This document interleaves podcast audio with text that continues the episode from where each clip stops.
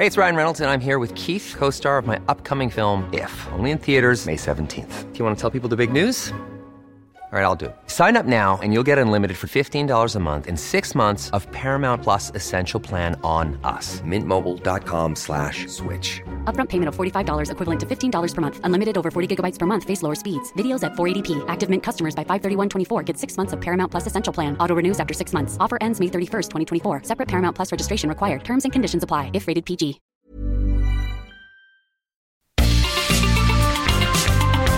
Heraldo Media Group presenta la información y el entretenimiento que usted necesita para estar enterado también en su descanso. Alejandro Sánchez y el informativo Heraldo fin de semana. Por el Heraldo Radio, con la H que sí suena y ahora también se escucha.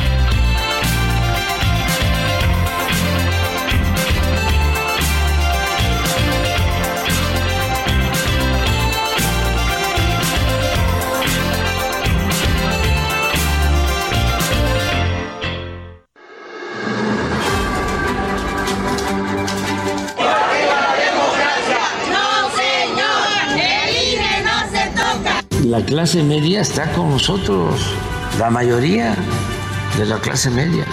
Algunos, pero pues también tienen derecho, ¿no? Todos tenemos derecho a no estar de acuerdo y yo le deseo que les vaya muy bien a los que están en las protestas.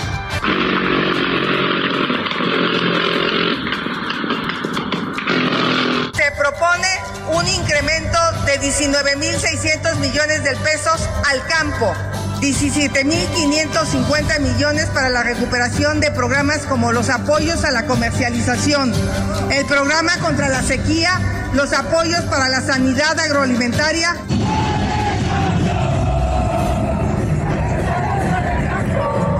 Vean todo lo que ha cambiado México en estos casi cinco años desde que Andrés Manuel López Obrador es presidente de la República, que estoy segura que piensan lo mismo que yo.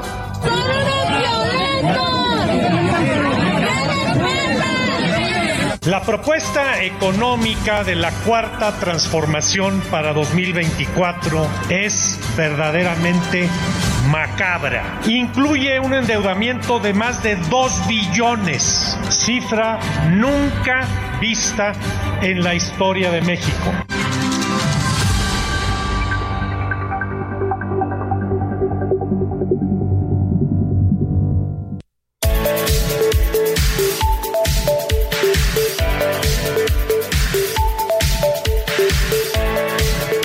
Buenos días, son las 7 de la mañana con dos minutos hora del centro del país.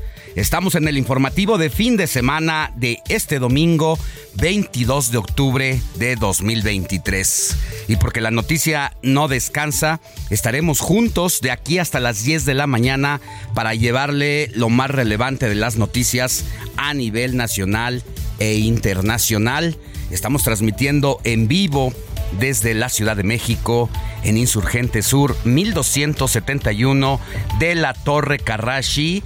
En Ciudad de México nos escuchamos por el 98.5 de FM y parte de todo el Valle de México. Saludos hasta Guadalajara donde nos escuchan por el 100.3 de FM.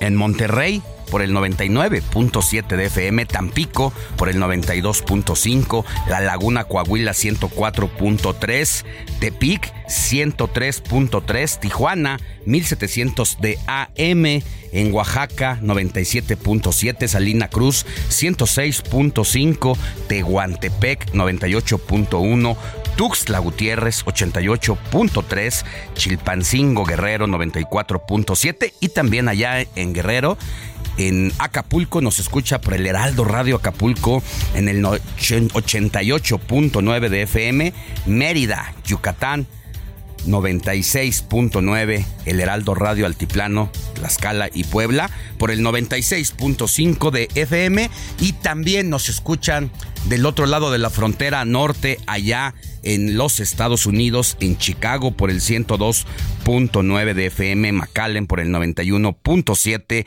Bronzeville por el 93.5 y San Antonio por el 1520 de AM. Saldo blanco reportó el presidente de la República el día de ayer con la llegada del huracán Norma, que por fortuna de los baja californianos se degradó del tercer lugar de la escala de Sinsov eh, a el lugar número 2. Esto provocó que hubiera menos inundaciones, menos daños a la infraestructura, a las carreteras, a los hoteles, a las casas.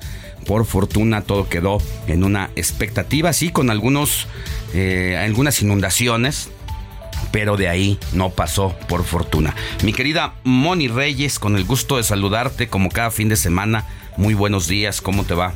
Muy buenos días, Alex, Héctor, Jorge, Andrés, DJ Kike, hola, qué gusto saludarlos y bienvenidos a este su informativo fin de semana hoy dominguito y hablando del huracán también de Jorrapiñas. Eh, sí, sí, porque cuando la gente evacúa por el llamado que hace protección civil, bueno, no faltan los que se pasan de vivos. Así es, eso pasó en Baja California. Pero bueno, ya lo platicaremos después. Sean todos bienvenidos. No olviden conectarse a través de nuestro WhatsApp al 55 91 63 51 19. Ya saben que aquí estamos felices de recibir sus mensajes, sus comunicaciones, dudas, comentarios, sugerencias, preguntas.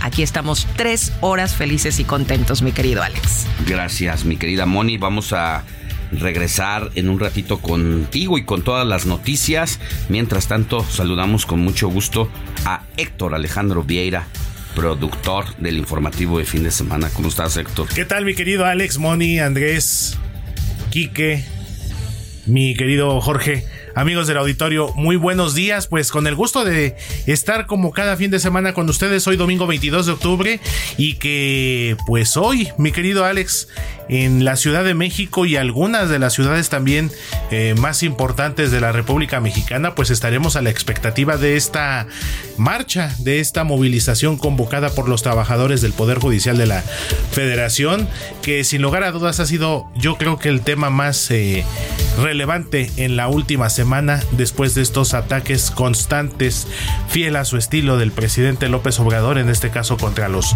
trabajadores del Poder Judicial de la Federación, y una de las declaraciones que me llamó mucho la atención, Alex, del propio ministro Javier Laines, quien pues aseguró Javier Laines y Luis María Aguilar, de hecho, fueron los, dos ministros que coincidieron, que ni ellos y ninguno de los ministros de la Suprema Corte de Justicia de la Nación, pues son beneficiarios de estos fideicomisos que a través de Morena y sus partidos satélites quiere desaparecer el jefe del Ejecutivo Federal. Entonces va a ser un domingo eh, bastante intenso en lo que se refiere a estas movilizaciones, Alex, y por supuesto vamos a estar muy al pendiente son 22 ciudades en todo el país donde se van a llevar a cabo este tipo de movilizaciones en favor del Poder Judicial y de los fideicomisos que ha desaparecido Morena y sus partidos aliados en el Poder Legislativo, en este caso la Cámara de Diputados. El próximo martes se espera que se discuta en el Pleno del Senado de la República para saber si se consuma o no la desaparición de estos fideicomisos. Mientras tanto, los representantes del Poder Judicial de la Federación se han eh, proclamado en un paro de labores desde el pasado 16 de octubre y estarán hasta el 24 de octubre de brazos caídos, el día martes precisamente que coincide con la discusión de la reforma a desaparecer esos fideicomisos como parte de la ley del paquete presupuestal del año 2024.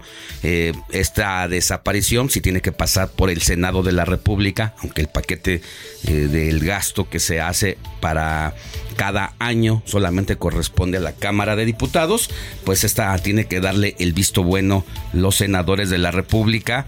Y vamos a ver si el presidente de la República gana la narrativa de percepción de decir que sí son excesos los gastos o si los trabajadores del Poder Judicial encuentran el respaldo de la sociedad mexicana. Ayer Jimena Céspedes nos ofrecía datos relevantes que nos ponían a pensar porque ella se encarga de realizar las mediciones de lo que es discusión semana con semana en las redes sociales.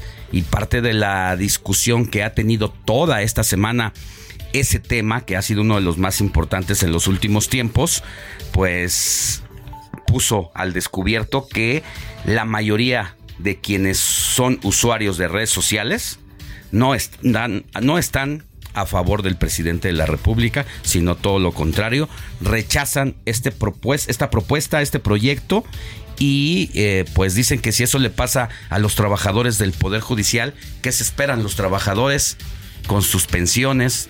y con sus cuotas al IMSS. Ese es uno de los grandes, grandes temas. Mi querido Jorge Rodríguez, jefe de información del informativo de fin de semana. Buen domingo. Mm, buenos días Alejandro y buenos días a todo el equipo. También buenos días al auditorio que nos eh, ofrece su preferencia para informarse esta mañana de domingo. Eh, pues sí, son estas dos cosas, Alex, las que, de las que vamos a estar hablando hoy. Primero que Norma, el huracán, ya se debilitó, es tormenta tropical y se encuentra a 85 kilómetros al noreste de Baja, California Sur de La Paz. Está en el, Golfo de California precisamente. Eh, a pesar de que ya se debilitó a tormenta tropical, la Conagua nos recuerda que va a ocasionar lluvias puntuales torrenciales en Sinaloa y puntuales intensas en Chihuahua y Durango. Entonces ahí también hay que seguir pendientes ¿no? del fenómeno porque todavía parece que va a llegar a las costas de Sinaloa. Mm.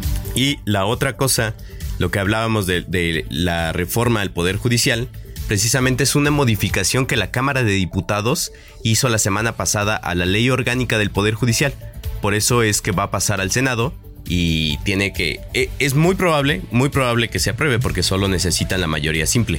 En este caso recordemos que son 14 fondos y fideicomisos, de los cuales 5 pertenecen al Consejo de la Judicatura Federal, 6 a la Suprema Corte de Justicia de la Nación y 2 al Tribunal Electoral del Poder Judicial de la Federación. Esto es por lo que los trabajadores están protestando porque como ya dijo aquí mi querido Héctor, los ministros en la semana, en un, mm, en un evento en la UNAM, se desmarcaron precisamente de estos, de estos fideicomisos y fondos. Así que, pues tendremos que ver cuál es, cuál es la dirección de esto, no, no adelantarnos, pero es muy probable que se apruebe la desaparición de los fideicomisos, pero se impugnará. Se impugnará y creo que esta va a ser una de las discusiones interesantes, porque ellos como afectados van a ser también juez y parte. Vamos a ver qué sucede en ese aspecto. Pues sí, porque si se presenta un recurso de inconstitucionalidad, porque el argumento central es que son derechos ganados en el transcurso de los últimos años y que cualquier desaparición a sus derechos ganados, pues es un atentado constitucional. Eh, la parte que va a calificar eso, pues es el propio Poder Judicial. Así que nos estamos encontrando ante algo inédito. Pero de eso vamos a hablar más adelante y muchos temas más. Si les parece, así arrancamos con un resumen informativo.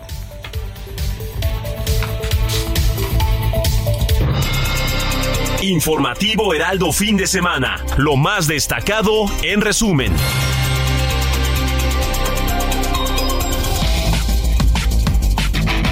Sí, y como se lo adelantamos, este domingo se tiene previsto que trabajadores y trabajadoras del Poder Judicial se manifiesten en por lo menos 22 de las principales ciudades de diferentes estados de la República en protesta por la desaparición de 13 fideicomisos. Recordemos que el martes pasado la Cámara de Diputados aprobó un dictamen para agregar un párrafo a la ley orgánica del Poder Judicial de la Federación. Con esta intención dictaminan que fue turnado a comisiones del Senado y que se prevé será votado en el Pleno ya de esta semana. Norma se debilitó a tormenta tropical ayer por la tarde mientras el gobierno federal indicó que de acuerdo con reportes preliminares no hubo pérdidas humanas. Y vámonos hasta el estado de Chiapas, donde seis agentes de la Guardia Nacional que permanecían retenidos en la comunidad de Mesvilja, esto en el municipio de Ochchuc, ya fueron liberados afortunadamente luego de que autoridades estatales entablaron una negociación con los pobladores. En otros temas importantes y que son parte de la agenda no solamente nacional, sino internacional, todo está listo para que este domingo el presidente Andrés Manuel López Obrador se reúna con los mandatarios que ha convocado de distintas nacionalidades, al menos 11, entre ellos Colombia, Cuba, Haití, Honduras y Venezuela, en el encuentro por lo que llamó una vecindad fraterna y con bienestar, en el que el tema central será la migración. ¿Cómo llega México a este encuentro? Bueno, pues con cifras inéditas. No habíamos tenido en toda la historia del país y de las relaciones internacionales una ola masiva de migrantes procedentes de distintas nacionalidades. Va a venir el presidente de Venezuela, cuestionado por su manera de gobernar aquel país, el presidente Nicolás Maduro, pues para que explique qué es lo que ha dejado de hacer su gobierno o qué ha hecho mal para que un cuarto de la población de Venezuela esté migrando y esté llegando a México como paso en su sueño por llegar la mayoría de los indocumentados a los Estados Unidos en busca de una vida mejor. Así que va a ser muy importante el encuentro que se tenga hoy porque no hay un precedente tampoco a pesar de la problemática que se vive con mayor intensidad desde hace cinco años. No había habido un eh, encuentro de este nivel para tratar el problema en su justa dimensión. Más adelante vamos a tener eh, una entrevista con una especialista en temas migratorios.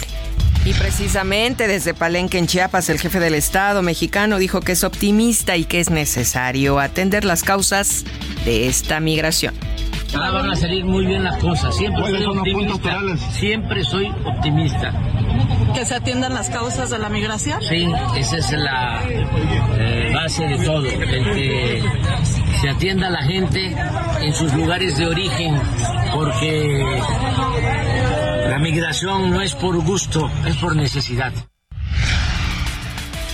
Y en ese mismo sentido, la coordinadora nacional de los comités de defensa de la Cuarta Transformación, Claudia Sheinbaum, se pronunció por impulsar una reforma migratoria en Estados Unidos y pidió una participación histórica de mexicanos en Estados Unidos en el proceso electoral de 2024 acá en nuestro país. Y sobre este mismo tema, la también virtual candidata presidencial de Morena, la doctora Claudia Sheinbaum Pardo, se reunió este sábado con militantes morenistas en Los Ángeles, California, allá en los Estados Unidos, a quienes les aseguró que luchará para que ningún compatriota tenga la necesidad de emigrar. Luchamos por ella, para que ningún mexicano o mexicana tenga necesidad de emigrar a los Estados Unidos para tener una vida digna. Luchamos porque los mexicanos y mexicanas en Estados Unidos también tengan todos los derechos, tengan acceso a la salud, a la educación, que haya reforma migratoria en los Estados Unidos. En más información y por su cuenta, la virtual candidata presidencial del Frente Amplio por México, Xochil Gálvez, aseguró que en el Frente Amplio tienen más talento y corazón que en Morena. Es la voz de Xochil Gálvez. Tenemos mucho más talento que ellos y mucho más corazón.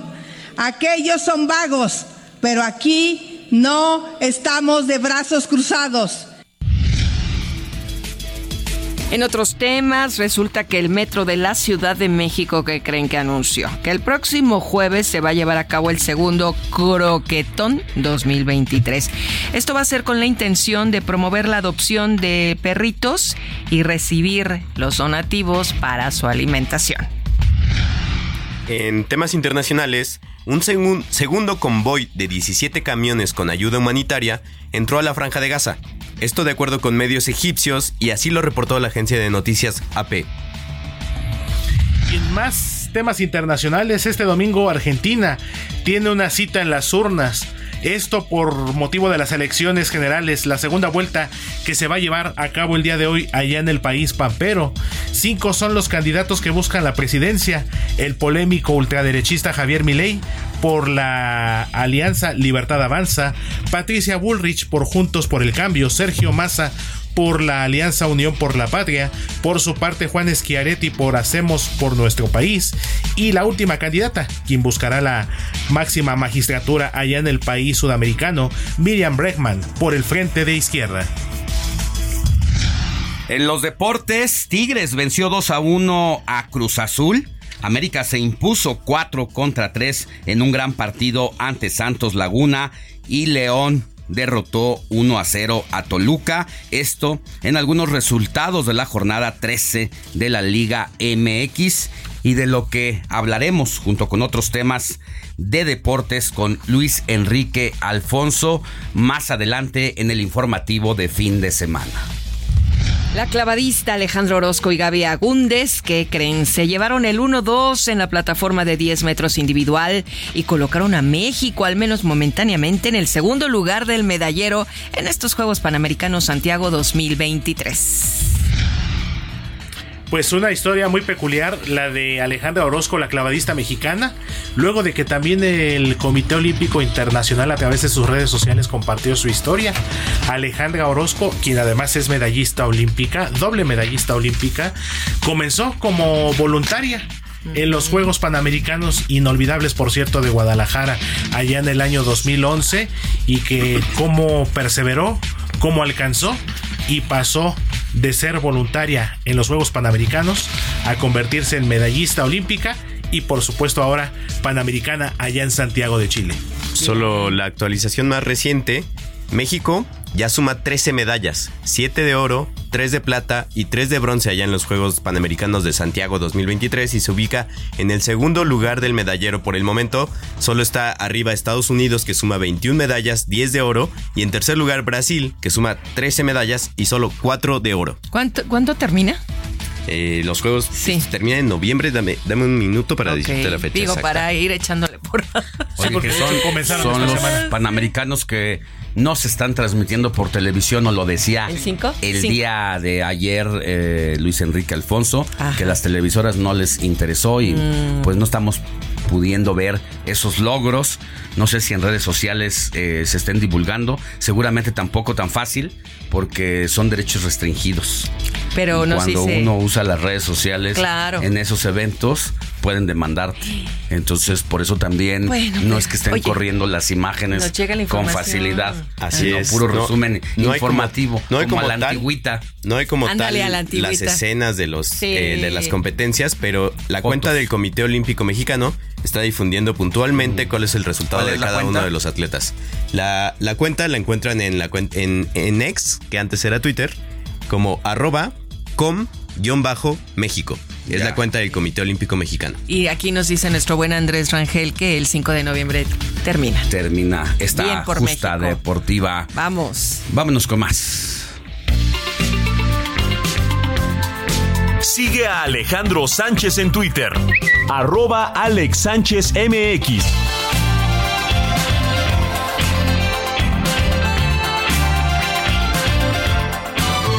Qué linda está la mañana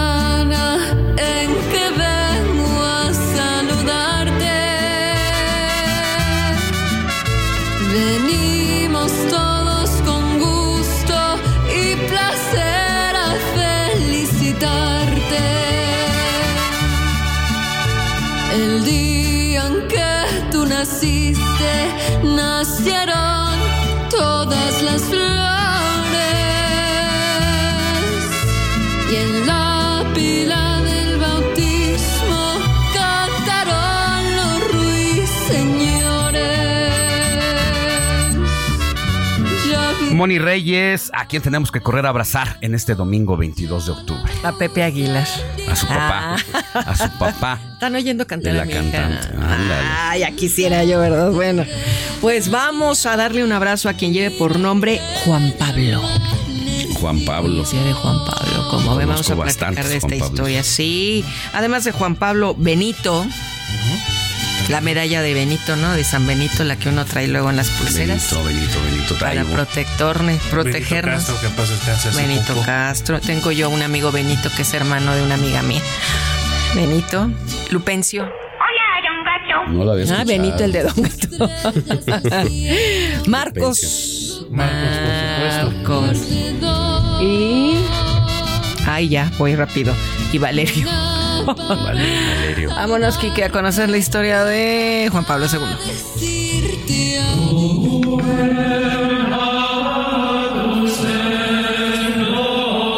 Es el día en el que se recuerda a Juan Pablo II, nombrado Papa el 16 de octubre de 1978.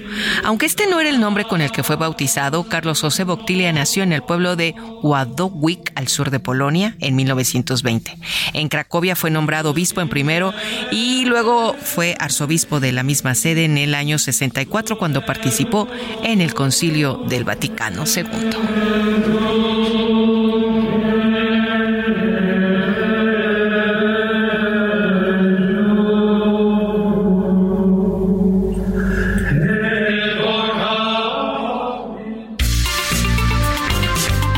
La noticia no descansa. Usted necesita estar bien informado también el fin de semana. Esto es Informativo El Heraldo Fin de Semana. Regresamos.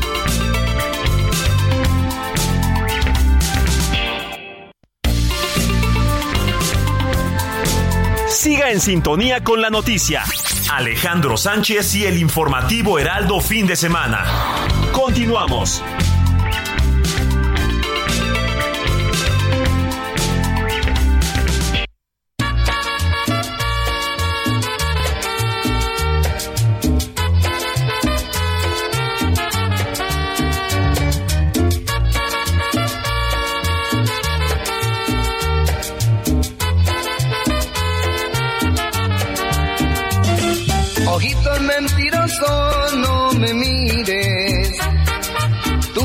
Mirada tierna me enloquece. Ese tu mirar se parece al radiante sol que amanece. Miente, miente en tus ojitos, mira, mira tan bonitos. Y mi corazón se hace pedacito.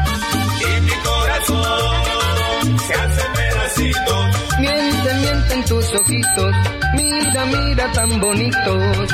7 de la mañana con 31 minutos, hora del centro del país. Y con este ritmo candente volvemos al informativo de fin de semana y a la primera parte de las efemérides musicales con Héctor Alejandro Vieira.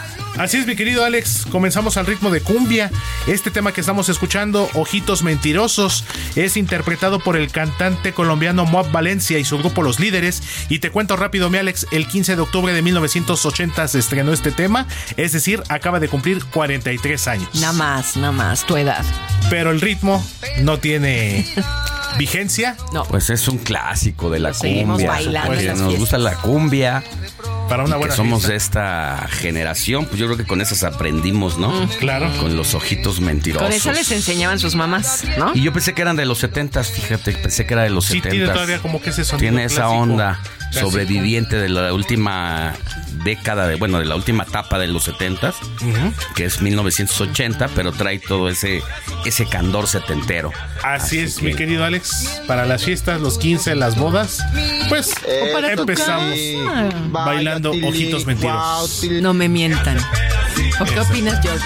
Pues mira, como, como representante de la generación millennial, te puedo decir que esta, esa música está muy adentro de nuestro corazón porque todas las fiestas, todas las fiestas las dormimos, ¿no? Las dormimos en las sillas cuando ya nos queríamos ir y nuestras familias no se querían ir de la fiesta. papás se quedaron a Ay, bailar. ustedes chiquitos. Se- nosotros chiquitos se quedaron ahí de esa dentro de nuestro. Ay. ¿también? De la, de la silla, Ah. de la silla, Silla. forzada.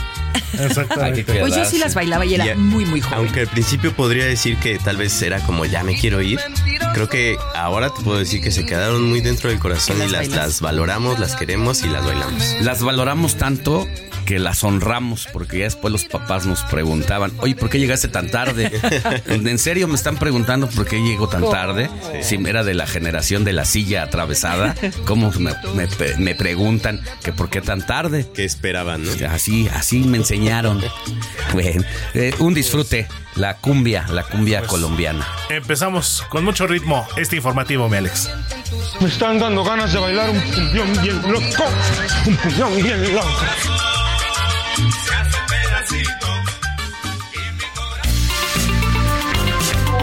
Comparte tus comentarios y denuncias en el WhatsApp del informativo fin de semana. Escríbenos o envíanos un mensaje de voz al 55 91 63 51 19.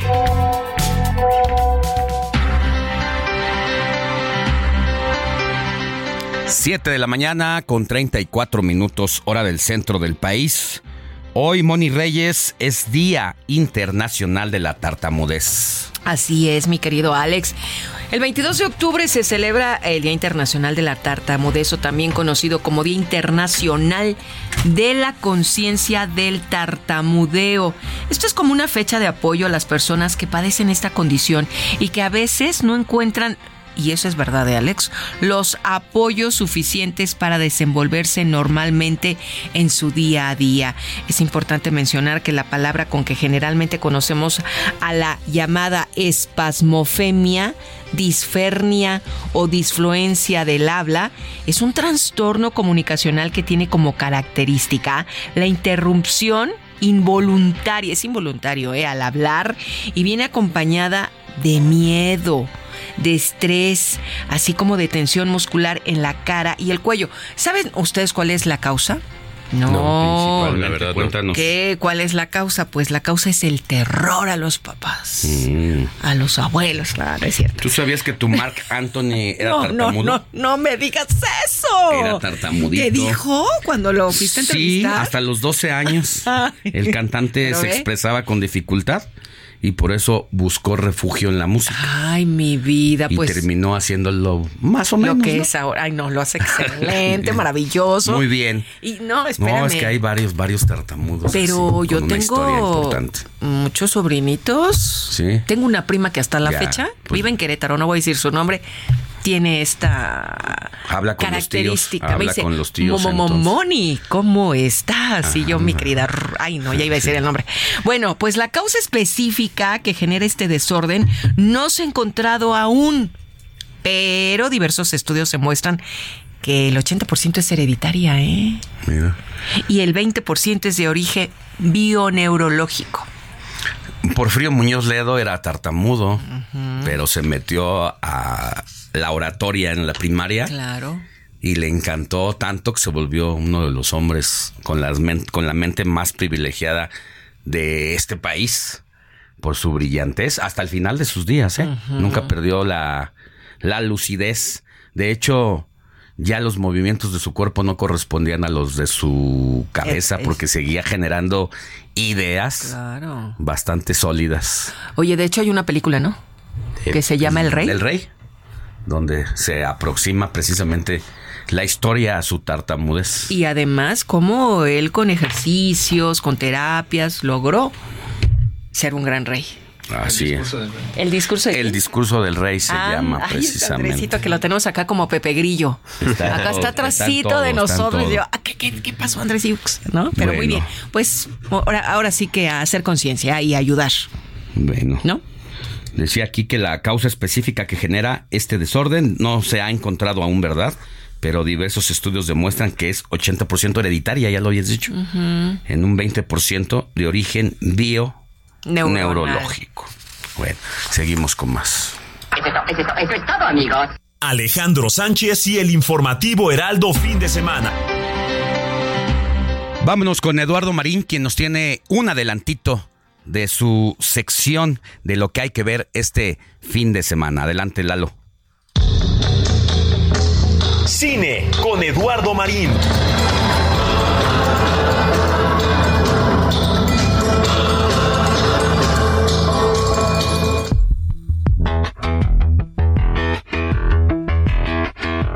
Buenos días, Alex. Saludos a toda la audiencia.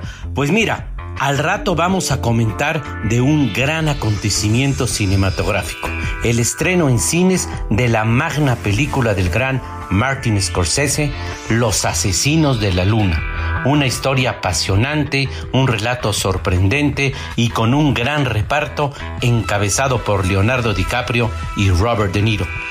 Ya la platicaremos.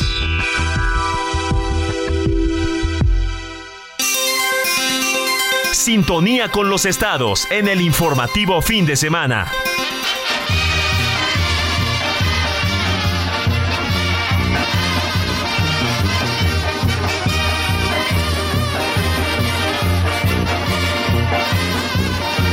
Iniciamos nuestro recorrido por la República Mexicana en los distintos estados donde el Heraldo Radio tiene frecuencia radiofónica y toca turno a Tampico en el 92.5 de FM nos está sintonizando en este momento y es hora de pasarle el micrófono a nuestro querido compañero reportero Valdemar Mijangos para que nos diga cuáles han sido los temas de la semana y qué temas serán los relevantes de esta que inicia. Adelante, Valdemar, muy buenos días. buenos días, Alex Sánchez Auditores, y como lo comentas, pese a que había sido destituido por parte del Congreso del Estado por presunta pérdida de confianza, el fiscal anticorrupción Raúl Ramírez Castañeda, vía amparo federal, recuperó su función, por tanto reasumió el cargo este pasado viernes, aunque se espera que en la siguiente semana haya más choques verbales, pues en la entidad al fiscal se le sigue considerando una herencia del pasado gobierno panista que se niega a irse del Estado. En un primer momento, la Unidad de Inteligencia Financiera y Económica del Estado había presentado una denuncia en su contra por ejercicio abusivo de funciones. El funcionario estatal había sido dado de baja hacía un mes por parte del Congreso, es decir, el 22 de septiembre pasado, por no haber aprobado los exámenes de control y confianza. A partir de ahí, inició una lucha legal que fue ganada por el fiscal anticorrupción al obtener la protección de la justicia federal. incluso, la Fiscalía General de Justicia del Estado emitió una orden de aprehensión cuando ya contaba con el recurso jurídico definitivo de reinstalación en el cargo, viéndose obligado el funcionario estatal a obtener otro recurso de protección para invalidar la detención. Con todo esto, deberá hacerse a un lado el encargado de despacho que había sido nombrado por el Congreso Estatal, Eduardo Gobea Orozco, pues Raúl Ramírez Castañeda deberá cumplir el periodo para el que fue elegido hasta 2027. De esta manera, la bancada de Morena en el Congreso Estatal pierde una batalla ante el exgobernador Francisco García Cabeza de Vaca, quien pese a haber concluido su gestión gubernamental, parece que no acaba de irse en definitiva. Por otra parte, te comento que la prolongada sequía del noreste del país está cobrando sus saldos, pues solo en Altamira, en el sur de la entidad, mil jornaleros temporales están sin trabajo, ya que los agricultores esperan un milagro que les traiga lluvias que parecen negadas en esta temporada, según informa el delegado de Villacautemoc, Patricio Peña Ramírez. Lamentó que la falta de lluvias haya afectado a todo este sector de manera crítica, pues no era redituable mantener sembradíos con altos costos con la adquisición de agua y fumigación. Dijo que año con año llegan alrededor de 1.200 personas que residían de manera temporal en Villa Cuauhtémoc, pagando alquiler de casas y departamentos, los cuales ahora están vacíos. Peña Ramírez dijo que están tratando de rescatar lo que se pueda de las hectáreas sembradas, esperando un milagro para que puedan presentarse las lluvias. Y por último, también te comento que estamos a unas horas de presenciar una marcha de protesta de empleados del Poder Judicial de la Federación que laboran en los juzgados federales noveno, décimo y decimotercero de distrito en Tampico en defensa de la independencia del Poder Judicial durante la semana estuvieron en paro permanente. Mañana y el martes así seguirán. Ya veremos si se regresan a sus oficinas el día miércoles o continúan en actitud rebelde. Alex Sánchez Auditorio es la información. Muchas, muchas gracias, Valdemar. Cuídate mucho y estamos pendientes. Claro que sí, estaremos atentos. Gracias, buenos días. Alejandro Sánchez y el informativo Heraldo fin de semana. Moni Reyes, tienes mensajitos. Por supuesto, al 55 91 63 51 19. Nos escribe Antonio de Harvard y dice: Alex y todo el equipo, saludos. Ya estamos listos para escuchar el informativo. Por otro lado, nos escribe Sergio desde Monterrey. Dice: Los estoy escuchando. Un comentario, Alex, cuando de repente dices Chiapas, se escucha Chapas. Te escucho cada fin de semana. Saludos a Mónica, DJ Quique, Héctor, Andrés, Jorge, todos. Entonces, Chiapas. Chiapas. Muchas gracias, Sergio. Pues es que de repente uno lee rápido, ¿no? Y, y dices, Chiapas, Chiapas. Bueno, a ver. Muy buenos días, soy Ricardo Urrutia de Interlomas. El desfile de los alebrijes escuché que partirá de la plancha del Zócalo y 5 de mayo. Ah, bueno, esto nos escribió ayer, pero hoy nos dice muchas felicidades por su excelente noticiario de fin de semana. Mi esposo y yo nunca nos lo perdemos. Muchas Es gracias. Ricardo, ¿lo conoces? No, no, pero Ah. muchas gracias por Ah. escucharnos, por nunca perdérselo. Estamos aquí con, con todo para informar a la Ah, nación. muy bien, muy bien, mi querido George. Bueno, por otro lado tenemos a esta amiga Vicky desde Monterrey, Nuevo León. Dice, Alex, Moni, Héctor, todo este gran equipo ya estamos listos y gustosos para escuchar todos sus atinados comentarios. Muchas bendiciones. Saludos hasta Monterrey, donde nos escuchan por el Y nos- 99.7. Oye, de nos FM. manda esta foto. Mm. ¿Ya la vieron? Qué padre, pero ¿a poco será suya? Moni. ¿Será Eh, suya? Descríbenosla. Ah, pues es una foto donde se ve el cerro de la silla a lo lejos y este es el estadio.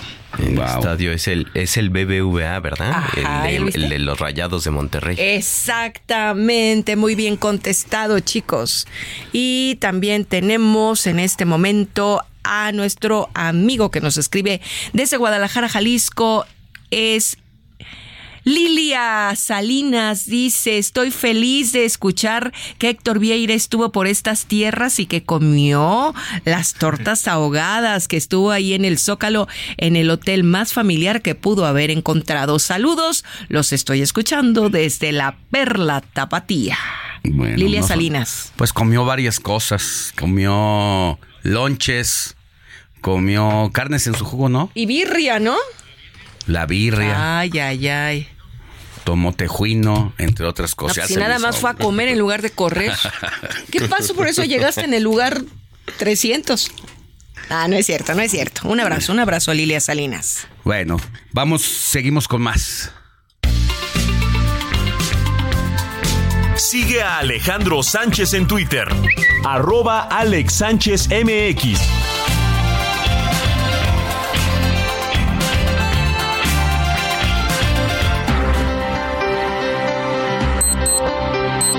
Siete de la mañana con 46 minutos hora del centro del país. Jorge, ¿tienes más información? Sí, bueno, ya, ya lo comentamos al inicio del programa. El huracán Norma se degradó a tormenta tropical. Ayer la Secretaría de Seguridad y Protección Ciudadana informó que eh, tanto el gobierno federal como el gobierno de Baja California Sur iniciaron recorridos de inspección para detectar daños tras el paso del huracán. Eh, reportes preliminares indicaron que hubo un saldo blanco, es decir, no hubo pérdidas humanas. También se destacó la colaboración entre la población y las autoridades para que durante el evento meteorológico no se presentaran daños. Eh, actualmente, de acuerdo con la Coordinadora Nacional de Protección Civil, la tormenta tropical Norma está a 85 kilómetros al noreste de La Paz, Baja California Sur, y a 145 kilómetros al sur, surest- suroeste de Los Mochis, en Sinaloa. El centro de la tormenta se localiza en las aguas del Golfo de California con rumbo hacia, lo, hacia el norte de Sinaloa. Eh, ¿Cuáles son los efectos que se prevén por todavía eh, la tormenta tropical Norma? Bueno, el viento. Se pronostican rachas de viento de 80 a 100 kilómetros por hora, con posible formación de trombas marinas en la costa de Sinaloa. Rachas de viento de hasta 60, de 60 a 80 kilómetros por hora en las costas de Baja California Sur y Nayarit, además de rachas de viento de 40 a 60 kilómetros y posibles tolvaneras en Sonora. La lluvia. La lluvia ocasión- el, fenómeno, la tormenta tropical, ocasionará lluvias puntuales torrenciales en Sinaloa, puntuales intensas en Chihuahua, en el sur de Chihuahua y en el occidente de Durango, además de muy fuertes todavía en Baja California Sur y Sonora. Lo que por el momento agradecemos es que a pesar de que el huracán impactó como categoría 2 en, en las costas de La Paz, no se lamentan pérdidas de vida humana. Bueno, esa es una buena noticia, por eso el presidente festejaba ayer saldo blanco frente al huracán Norma. Seguimos con más información y es momento de ir con nuestro compañero Carlos Navarro, quien sigue como su sombra a Claudia Sheinbaum en estas giras que realiza a lo largo y ancho del país. ¿Dónde te encuentras, querido Charlie? Muy buenos días.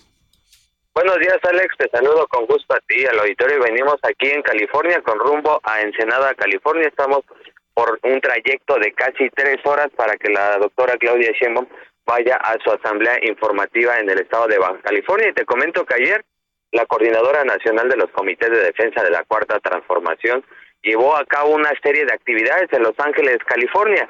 En este caso planteó algo muy importante, Alex, una reforma migratoria que tanto están buscando los paisanos aquí en Estados Unidos. Escuchemos.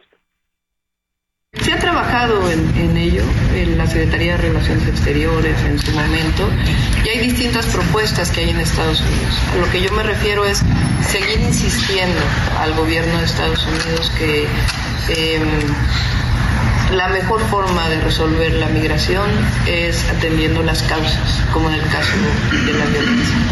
Comento que llevó a cabo una asamblea informativa en el Teatro Million Dollar donde más de dos mil simpatizantes y militantes de More- Morena se dieron cita. Ahí estuvieron acompañándola la gobernadora de Baja California, Marina del Pilar Ávila, también estuvo el dirigente nacional de Morena, Mario Delgado, el, el caballero de bronce, le llamaría Mario Delgado, a Gerardo Fernández Noroña, quien es el vocero de la coordinadora, y ahí les prometió luchar por sus derechos en Estados Unidos. Escuchemos. Luchamos por ella, para que ningún mexicano o mexicana tenga necesidad de emigrar a los Estados Unidos para tener una vida digna. Luchamos porque los mexicanos y mexicanas en Estados Unidos también tengan todos los derechos, tengan acceso a la salud, a la educación, que haya reforma migratoria en los Estados Unidos. Te comento, Alex, que cerraron este evento con México lindo y querido, donde a muchos se les salieron las lágrimas en este teatro, teatro Million Dollar, ahí en el centro de Los Ángeles, California. Y como te comentaba al inicio, en estos momentos se dirige la coordinadora hacia Ensenada, Baja California, donde va a cerrar la semana con su visita número 24 a los estados. Ya queda poco, la próxima semana va a estar en el norte del país y vamos a ver de qué manera se desenvuelven las actividades, Alex.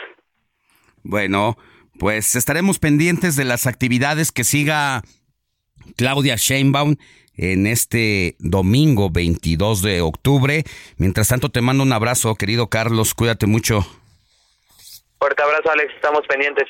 Oiga, y también en este recorrido que hizo la ex jefa de gobierno por los Estados Unidos, presumió el programa de atención a adultos mayores. Dijo que lo más seguro es que sea el único país en el mundo que reconoce a sus adultos mayores. Escuchemos.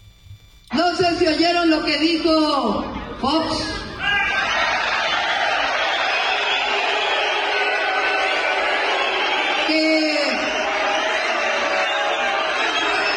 Lo oyeron.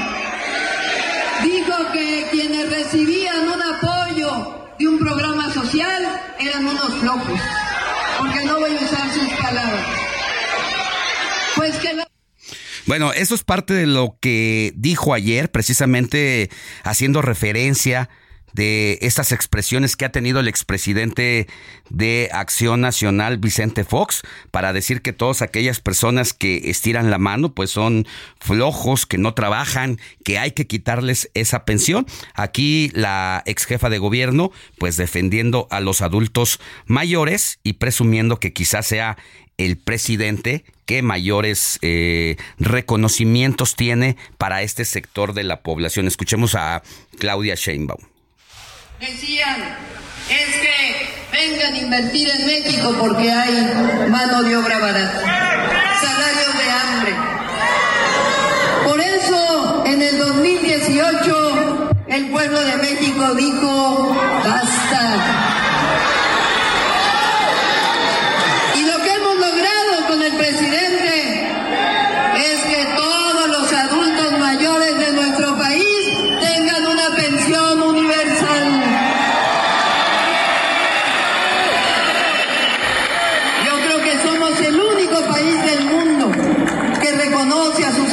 Mayores.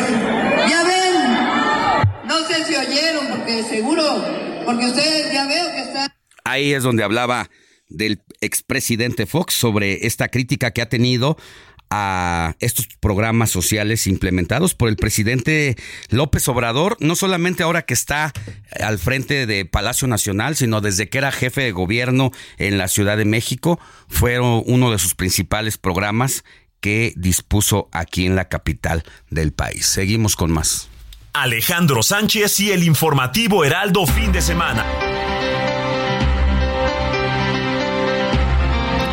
Eh, son las 7.54 de la mañana y para recordarles, hoy va a ser un día de muchas movilizaciones en la Ciudad de México. La Secretaría de Seguridad Ciudadana nos recuerda que en Miguel Hidalgo, la Organización de Empresarios Israelíes en México, se moviliza de la Embajada de Israel al Auditorio Nacional en soli- solidaridad con el pueblo de Israel.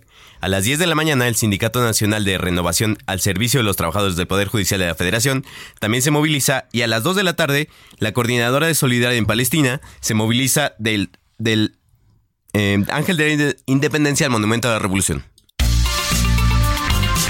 La noticia no descansa. Usted necesita estar bien informado también el fin de semana. Esto es Informativo El Heraldo Fin de Semana. Regresamos.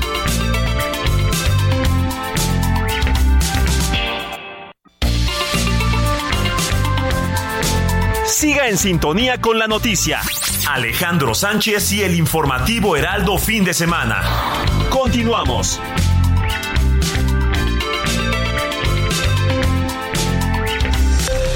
Esto es Noticias a la Hora.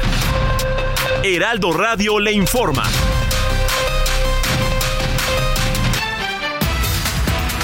Ocho de la mañana en punto, estamos entrando a la segunda hora del informativo fin de semana. El fiscal de Morelos, Uriel Carmona Gándara, negó que exista una persecución en contra de la Fiscalía Especializada en Combate a la Corrupción, luego de que trabajadores señalaran que por dichas razones les retuvieron sus pagos.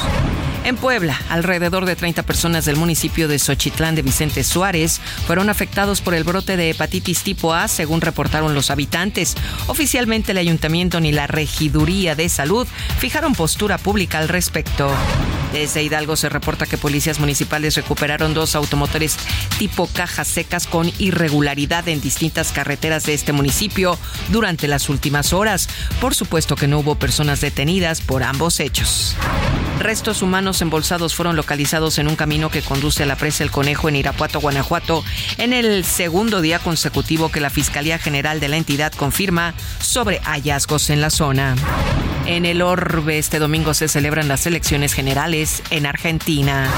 La activista sueca Greta Thunberg pidió un alto al fuego inmediato en la franja de Gaza, así como justicia y libertad para el pueblo palestino mediante una publicación en sus redes sociales. 8 de la mañana con dos minutos, tiempo del centro de México, la temperatura 18 grados. Los invitamos a que sigan aquí con nosotros en el informativo fin de semana. Les saluda Mónica Reyes. Esto fue Noticias a la Hora. Siga informado, un servicio de Heraldo Media Group.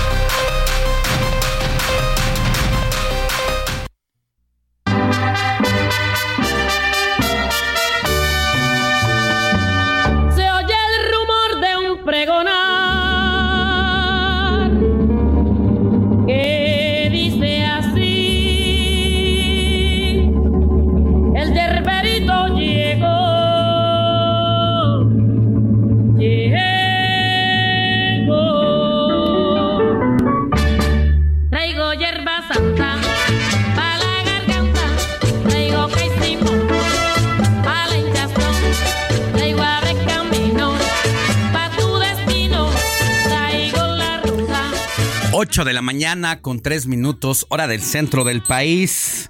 Estamos en la segunda parte de las efemérides musicales con Héctor Alejandro Vieira. ¿Quién se vuelve a poner tropicaloso, mi querido Héctor? Así es, mi querido Alex. Pues seguimos con este sabor muy tropical, muy latino. Y es que te cuento, ayer 21 de octubre, nuestra querida Celia Cruz habría cumplido 98 años. Nació el 21 de octubre de 1925 y por eso es que la estamos recordando. Además de tantos éxitos que tuvo como solista, no olvidemos su etapa como vocalista de la Sonora Matancera y es precisamente que por eso escogimos este tema. Un clásico también de la cultura de nuestro continente, Yerbero Moderno, este tema de 1956 y uno de los éxitos como vocalista de la Sonora Matancera antes de emprender su carrera en solitario. Nada más y nada menos era una veinteañera cuando rompió con este temazo que seguirá siendo un clásico. De todos los tiempos, mi querido Alex, y como dijo, y seguirá diciendo seguramente desde el cielo, azúcar. Gracias, Héctor. Seguimos con más, mi Alex. Pa' tu destino y con esa hierba. ¡Azúcar! Sigue a Alejandro Sánchez en Twitter. Arroba Alex Sánchez MX.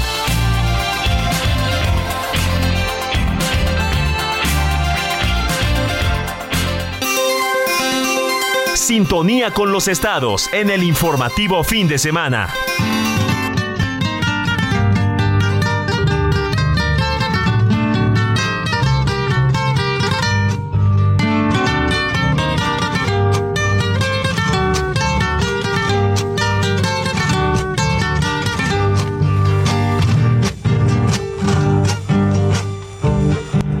Y es momento de ir precisamente a los caminos del sur de Guerrero en este recorrido que hacemos por toda la República Mexicana donde el Heraldo Radio tiene estaciones y es el caso de aquella entidad donde usted nos puede escuchar ya sea en la capital de Chilpancingo por el 94.7 de FM o en Acapulco en el bello puerto por el 88.9 de FM y hacemos base con nuestro querido Antonio Ramírez, conductor y gerente del Heraldo Radio Chilpancingo y Acapulco, que nos trae temas relevantes de la agenda de la semana. Querido Toño, muy buenos días, ¿cómo estás?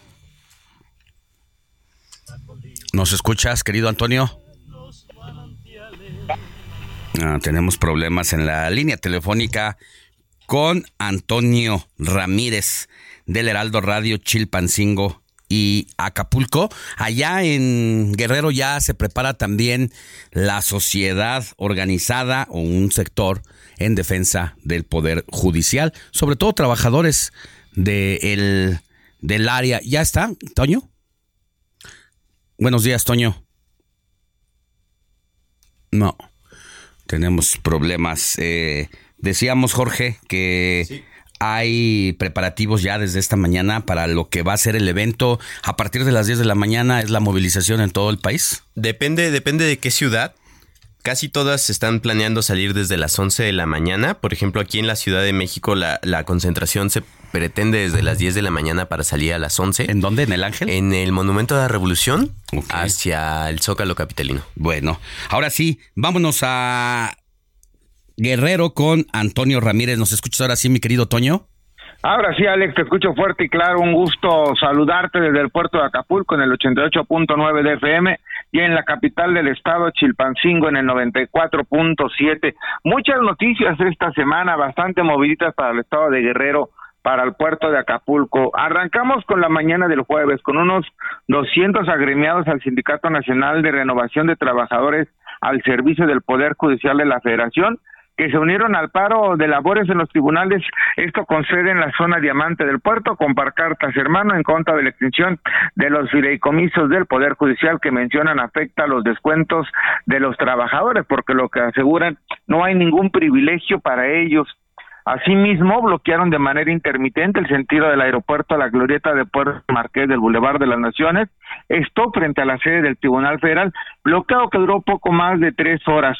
Por cierto, integrantes de asociaciones y de colegios de abogados del Estado respaldaron a los trabajadores del Poder Judicial de la Federación, quienes, insisto, se han manifestado en contra de la extensión de fideicomiso, ya que señalan que su trabajo es vulnerado, no así lo que se menciona por el presidente López Obrador. También la tarde del martes, una noticia que fue de carácter nacional, fue ejecutado en Chilpancingo Bruno Plácido Valerio. Él, es funda él era fundador y coordinador estatal de la UPOES, la Unión de Pueblos y Organizaciones del Estado. El líder que fue asesinado de varios disparos junto con su asistente en la entrada de las oficinas centrales de la Secretaría de Salud Estatal en la puerta de la Secretaría de Salud, donde tenían programada una reunión. En el lugar de los hechos fueron localizados más de 20 casquillos de arma corta calibre 380. En julio de este año, Bruno Plácido Valeria había anunciado la reorganización de este grupo armado, el cual había permanecido apaciguado por el asesinato de varios de sus comandantes y los señalamientos de sus infiltrados por crimen organizados, principalmente en el puerto de Acapulco. Curiosamente, el asesinato de Plácido Valerio y su chofer se suma al de un químico biólogo en un centro comercial ambos ataques registrados en menos de dos horas en Chilpancingo. El secretario de Gobierno de Guerrero, Ludwig Marcial Reynoso, señaló que la principal línea de investigación de la ejecución viene de parte de la disputa de esta organización de la UPOES con otros grupos delincuenciales como los Tlacos o los Ardillos que se encuentran ubicados en la zona centro del estado de Guerrero. También indicó que la OPOEC no era solo un grupo de autodefensa, sino que también tenía atención social a las comunidades. Lamentando este crimen, también la gobernadora del estado, Evelyn Salgado Pineda. Eso no es todo. El día de ayer, un accidente por parte del ejército mexicano, un sargento, segundo muerto y ocho lesionados fue el saldo de una aparatosa volcadura que sufrieron soldados del ejército mexicano en una brecha de terracería esto en la localidad de Villasóchil, en Eleodoro Castillo. De acuerdo con el informe policíaco, alrededor de las 23 horas del viernes, el accidente fue reportado a las autoridades, lo que movilizó al ejército. Los lesionados fueron trasladados al hospital militar de la capital del estado, mientras que el fallecido, identificado como Martín N., murió durante su traslado al hospital. Ya en otros temas, temas turísticos, un buen fin de semana para el estado. Llegó durante la semana al puerto de Acapulco con más de 400 personas a bordo el crucero Silver One, quien arribó proveniente de Puerto Vallarta, Jalisco, el segundo de esta temporada. Ayer, ayer sábado, se realizó el Triatlón Cabo Marqués. Para esta competencia se registraron 2.000 participantes de diferentes estados de la República.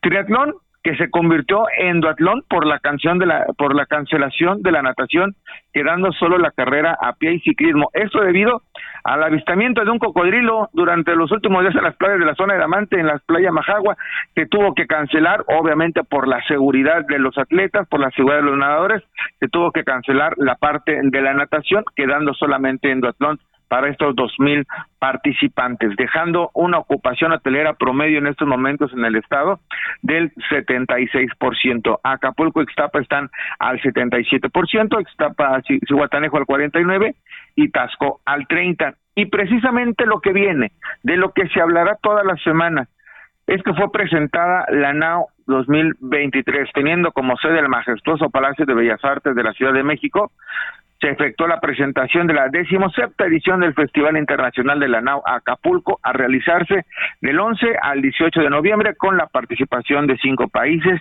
Rumanía, Tongo, China, España, Colombia, además el hermano Estado Jalisco es el invitado. Participarán reconocidos artistas locales e internacionales. Destaca la presencia de Susana Zabaleta y también cerrarán el concierto Los Aguilar. Pepe y Ángela Aguilar estarán cerrando esta, este evento de la NAO, que por cierto este año será de forma itinerante, llegando a varias comunidades y colonias del puerto. Antes solamente era en dos, en el fuerte de San Diego y en el Parque de la Reina. Ahora se suman diferentes colonias, más de 10 colonias formarán parte de este evento internacional se suman también diferentes performances, exposiciones de artes visuales, entre otros. Se busca con esta inversión de 13 millones de pesos tener una ocupación hotelera muy importante para el puerto de Acapulco, además de la promoción cultural que Acapulco no solamente sea sol, arena y playa. Por último, informarte que no se reportaron afectaciones por el sismo registrado el día de ayer, ayer sábado 20-25 horas, de magnitud 4.4 con epicentro a 74 kilómetros al sureste de San Marcos Guerrero, imperceptible en gran parte del estado de Guerrero. La información desde Acapulco, mi estimado, es como siempre un gusto saludarte. Te mando un abrazo, querido Toño Ramírez, conductor del Heraldo Radio Chilpancingo y Acapulco. Que tengas buena semana. Gracias, igualmente, ya saben, los esperamos con los cocos abiertos en el puerto. Alejandro Sánchez y el informativo Heraldo fin de semana. 8 de la mañana con 13 minutos hora del centro del país. Es momento de escuchar a don Rafa Cardona y su, su portalazo. El portazo, la columna de Rafael Cardona. Mucho gusto en saludarlos a todos ustedes quienes escuchan esta frecuencia de El Heraldo Media Group y en la cual tengo el agrado de comentar para ustedes algo que me parece sumamente preocupante porque nunca habíamos visto, al menos no en años recientes, una pugnacidad semejante a la que el presidente de la República despliega en contra de uno de los poderes de la Unión. Aquí nos está hablando de amenazar a la delincuencia, al crimen organizado.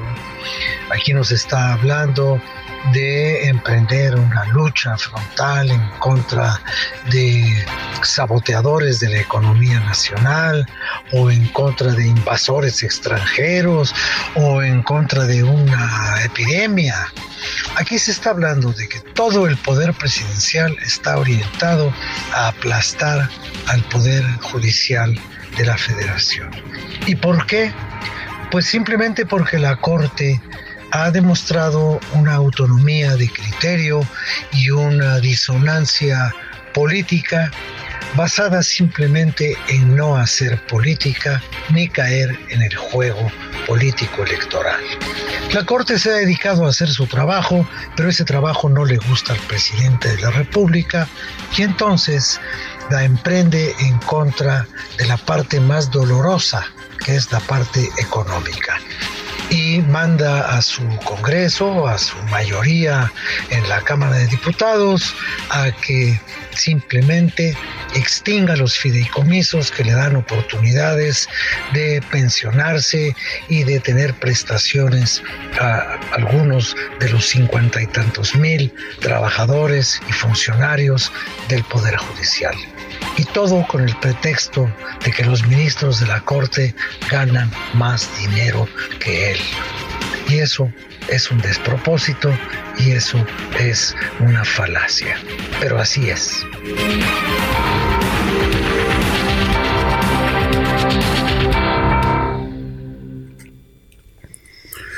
8 de la mañana con 16 minutos, hora del centro del país.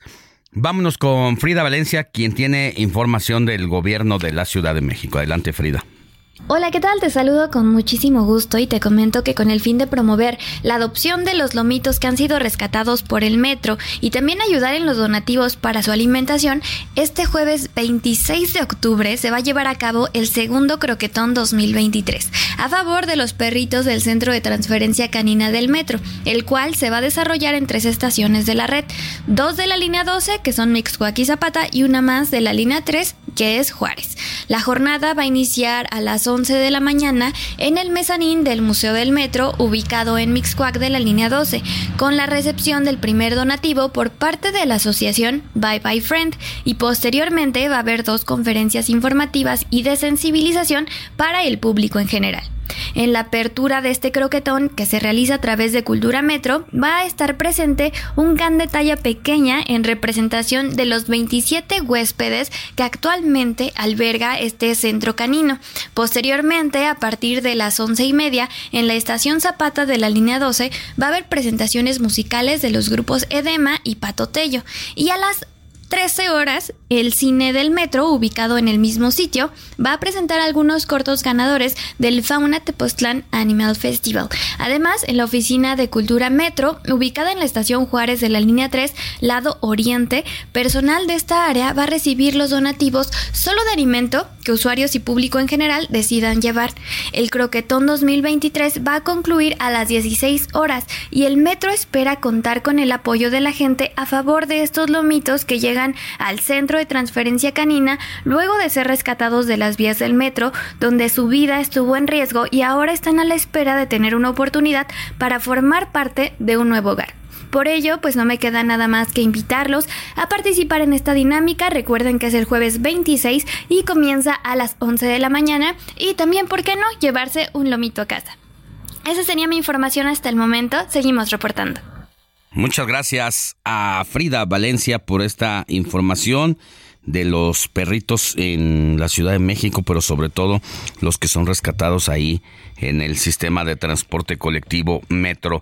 Vámonos a más información, porque el Instituto Nacional Electoral contempla realizar tres debates entre los candidatos presidenciables para las elecciones del próximo 2 de junio de 2024. Es el reporte de Marcos Fragoso. El Instituto Nacional Electoral contempla tres debates presidenciales en 2024. Será en la cuarta semana de octubre cuando se aprueben las reglas básicas como los criterios objetivos para la selección de los moderadores uno en marzo, otro en abril y otro en mayo. Además, realizaremos una evaluación de resultados después de cada debate, lo cual nos va a permitir hacer ajustes en caso de que se requieran. El objetivo es garantizar que los ciudadanos tengan mayor información de los candidatos.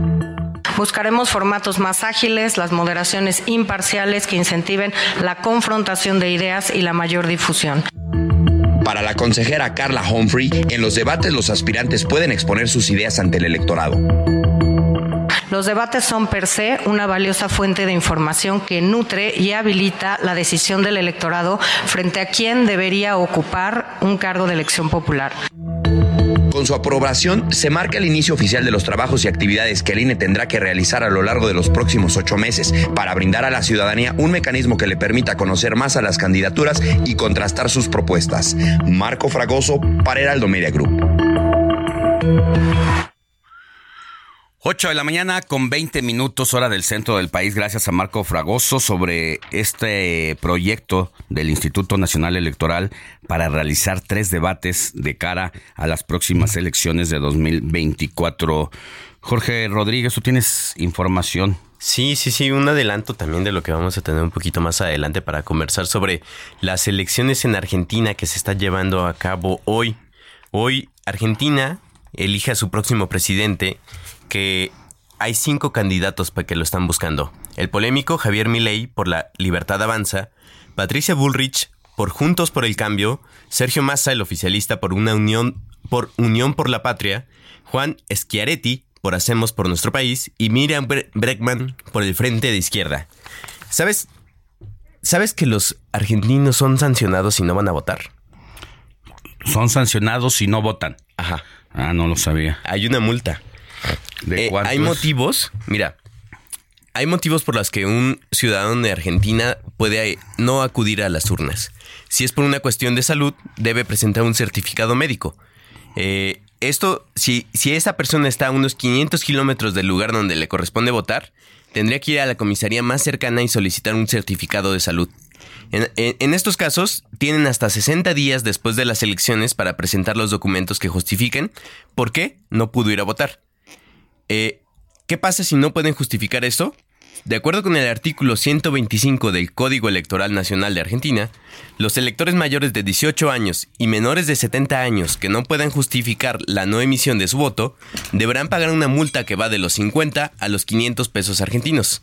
Además, ellos serán incluidos en el registro de infractores y no podrán ser designados para funciones o empleos públicos durante tres años. Si no pagan la multa, no podrán realizar trámites en organismos públicos durante un año. Bueno, pues ahí está eh, tratado como un asunto obligatorio. Sí, más sí, que sí. De hecho, no es el único país en el que sucede. También hay otros países en Sudamérica en el que la, la, la...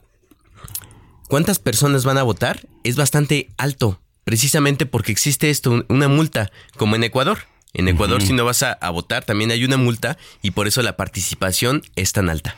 Bueno, pues muy relevante lo que va a ser el proceso electoral en Argentina, que estoy leyendo aquí, voy a leer un despacho de la BBC News Mundo, porque dice, ¿por qué las elecciones de este domingo en Argentina desafían la lógica política?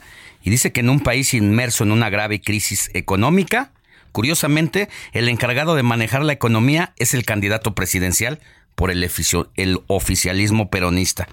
Una candidata con pasado en la juventud peronista apela al voto antiperonista y un libertario sin estructura partidaria que se refiere a la moneda local como excremento, porque ha perdido todo su valor, y muestra una motosierra como símbolo de su plan de recortar el Estado, aparece como favorito en las encuestas. No importa cómo se le mire, las elecciones que Argentina celebra este domingo parecen desafiar la lógica política del país. Esta es la elección más disruptiva, la que produce un cambio más fuerte por lo menos desde 1946. Esto lo dice el analista político argentino Rosendo Fraga. Y van tres en el lugar número dos, el contexto en que los argentinos elegirán a su futuro presidente, la mitad de sus diputados y un tercio del Senado, es atípico en sí mismo. Las elecciones se distinguen de anteriores porque según las encuestas, esta vez no son dos, sino tres los candidatos presidenciables con posibilidades de ser electos o pasar a un balotaje. Así que vamos a tener más adelante una entrevista y análisis con un argentino que está allá viviendo este proceso importante, no solamente para la Argentina, sino para toda América Latina. Pausa y volvemos con más información.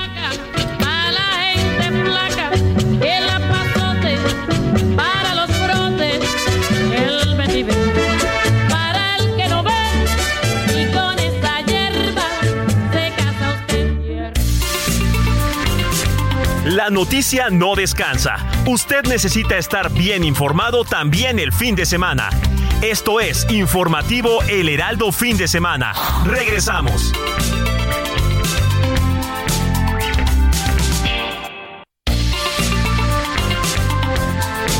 Siga en sintonía con la noticia. Alejandro Sánchez y el informativo Heraldo Fin de Semana. Continuamos.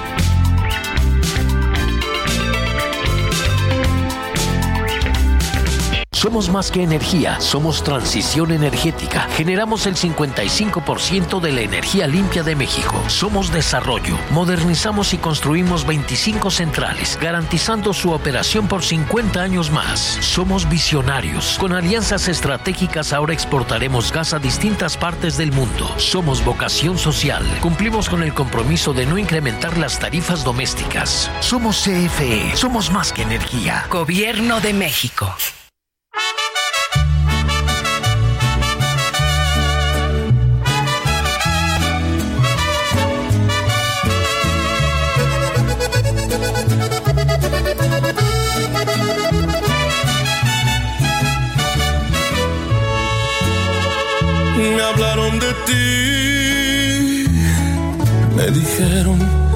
Ya no te va muy bien. Que has tratado, pero no eres feliz. Que te arrepientes de haberte ido con él. Y ahora te das cuenta que cambiaste mi amor por interés.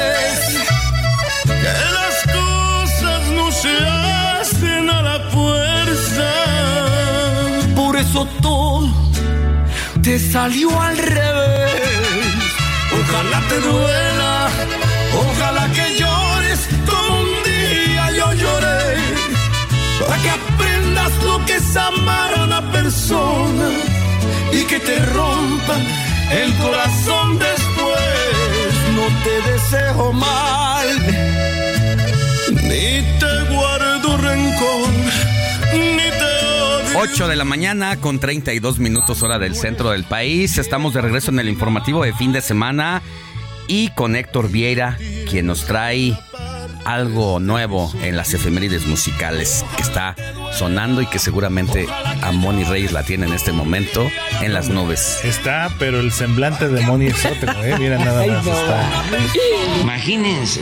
está extasiada escuchando Así es. a dos de sus amores platónicos. Dos voces al mismo tiempo, imagínate. Los dos para ella solita. Híjole, tengo los audífonos a todo lo que da. En volumen DJ Kike. ¿Complacida, Moni? Totalmente. Yo lo que espero que ahora que venga Mark en noviembre, tenga de invitado a mi Pepe Aguilar. En imagínate, su estaría show. bien. ¿No? Y si le echan un ojito, a lo mejor hasta podrían invitar a Andrea Bocelli. Si le echan un Ay, ojito.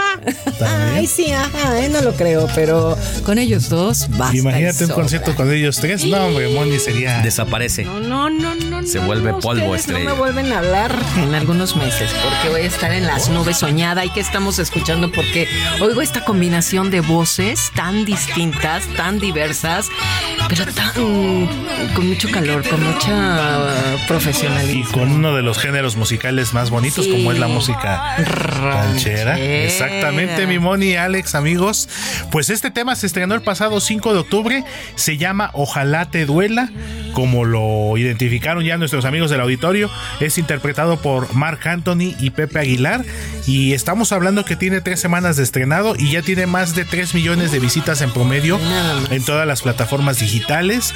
Y algo que llama mucho la atención, Alex Moni, muchos recordamos, por supuesto, bueno, Pepe Aguilar como uno de los máximos referentes de la música mexicana, Mark Anthony, un buen baladista, un buen salsero, pero es el primer tema formal con mariachi que graba Mark Anthony. Y le hace Entonces honor eso es lo que todavía le da un plus. a no- honor a lo latino y ama México y bueno, ¿qué te digo? Es guapérrimo, canta divino, igual que Pepe Aguilar, un representante Entonces, digno de nuestro para país. beneplácito de nuestra querida Moni Muchas Alex, gracias.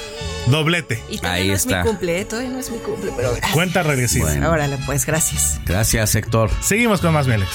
Me hablaron de ti. Que agarra y que me dice. Que ya no te va muy bien.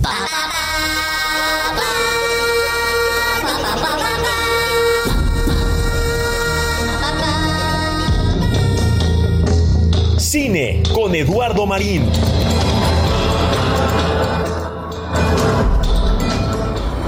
¿De quién es esta tierra? Es mi tierra. Vaya, vaya, vaya, el héroe de guerra ha regresado. Vaya. Tomaste una buena decisión al volver. Los Osage son los más hermosos, ricos y el pueblo más listo de la tierra. Pero ellos engañaron a todos. Petróleo. Hijo, tengo una pregunta. ¿Y las mujeres? Son mi debilidad. 8 de la mañana con 35 minutos, hora del centro del país. Y es momento de hablar de cine con mi querido Eduardo Marín, que nos recomienda esta semana Los Asesinos. Many of us have those stubborn pounds that seem impossible to lose, no matter how good we eat or how hard we work out. My solution is PlushCare. PlushCare is a leading telehealth provider with doctors who are there for you day and night to partner with you in your weight loss journey. They can prescribe FDA-approved weight loss medications like Wagovi and Zepbound for those who qualify. Plus, they accept most insurance plans. To get started, visit plushcare.com slash weight loss. That's plushcare.com slash weight loss. de la Luna. Querido Lalo, muy buenos días. Buenos días, Alex. Feliz domingo. Saludos a toda la audiencia. Pues efectivamente, como les comentábamos tempranito, pues vamos a platicar de esta que es una película que representa toda una experiencia, cuyo estreno es sin duda un gran acontecimiento cinematográfico. Es la última película hasta el momento del gran Martin Scorsese, ya de 80 años, uno de los grandes cineastas de la historia, Los Asesinos de la Luna. Y es, Alex, un relato sorprendente, apasionante, basado en hechos reales, el asesinato en los años 20, hace ya 100 años, de diversos miembros de la tribu india Osage en Oklahoma, después que se descubrieron cuantiosos yacimientos de petróleo en sus tierras, lo que provocó, por cierto, la primera gran investigación llevada a cabo por el entonces recién creado FBI.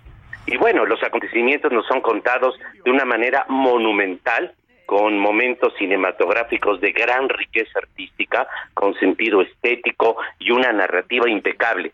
Y bueno, en eso, en ese sentido hay que destacar la impresionante fotografía del mexicano Rodrigo Prieto, uno de los mejores cinematógrafos del mundo y que por cierto este mismo año también se encargó de la fotografía de Barbie. Y bueno, la historia de los asesinos de la luna da testimonio eh, de la raíz de muchos de los grandes problemas de la historia estadounidense, el racismo desbordante, eh, las complicidades políticas, la avaricia, y bueno, Scorsese nos da cuenta de ello en un relato filoso, profundo, agudo, justo como nos tiene acostumbrados. Y ahora bien, eh, hay que decirlo también, la película tiene una duración de tres horas y media, a veces sí se sienten esos larguísimos 206 minutos. Sí. siempre capta nuestro interés, en ningún momento resulta aburrida, pero sí es excesiva esa duración. Creo que hubiera podido recortarle pues 20 minutos o hasta media hora. Eh, y mira, de toda la vasta, la amplísima filmografía de Scorsese, de más de ya de 50 años, sus dos últimas películas son las de mayor duración, en irlandés que se estrenó en pocas salas y principalmente en Netflix, y esta última, eh, ambas de tres horas y media. Esta de Los Asesinos de la Luna es también una producción de Apple TV que se va a ver después en streaming en Apple, pero ahorita tuvo un estreno en cines a nivel mundial. Ahora sí, ahora antes de terminar, pues sí, eh, quisiera destacar la actuación, hay que eh, resaltarlo, de Leonardo DiCaprio, convertido en un enorme actor, y de un Robert De Niro, que a sus 80 años está impresionante, eh, en una de las mejores actuaciones de su carrera. Y bueno, la película sin duda es toda una experiencia, hay que verla, Los Asesinos de la Luna, con todo Alex y su larguísima duración. ¿En dónde la podemos ver? En cines, está este, en varias salas, tuvo su estreno en, cines, después, como comentaba, en a fin de año estará disponible en Apple TV, porque es una producción de Apple TV, por cierto, de 200 millones de dólares. Bueno, y, y se nota además. Y ver a Martín Scorsese en toda su plenitud, a sus 80 años, que siga con esta rompiendo esquemas y innovando como suele hacer estas locuras cinematográficas. Bueno, pues hay que, hay que aprovecharlo porque eh, pues eh, seguramente todavía tiene muchas más producciones. Mira, va, va todavía efectivamente está en lúcido, con un su narrador impecable, uno de los grandes cineastas de la historia, y está preparando una película sobre eh, Theodore Roosevelt, el presidente estadounidense de principios del siglo XX, eh, que será interpretado por Leonardo DiCaprio. Que, que, que, lleva ya siete películas con Scorsese. Y por cierto, también la fotografía del mexicano Rodrigo Prieto ha hecho la fotografía de las últimas cuatro películas de Scorsese. Mira, le gusta trabajar con equipos, irse conociendo poco a poco en cada una de las producciones y eso seguramente se verá reflejada esa madurez, ese acompañamiento, pues en las entregas finales. Así es, y sigue siendo un cineasta de plena creatividad, de, eh, de un ejercicio narrativo impecable, un, virtuoso de la, de la cinematografía, pero sí creo que se ha accedido en sus dos últimas películas, tres horas y media es bastante, hubieran podido quedar mucho más eh, compactas, eh, más certeras, en mi opinión, con algunos minutos menos, pero eso no le resta tampoco que sean grandes películas. A mí todavía me gusta más el irlandés, pero esa también es eh, una película brillante de alta calidad y como decía Alex, con momentos cinematográficos verdaderamente admirables e impresionantes. Bueno, te mando un abrazo, querido Lalo Marín, que tengas buena semana. Muchísimas gracias. Feliz domingo. Buen día.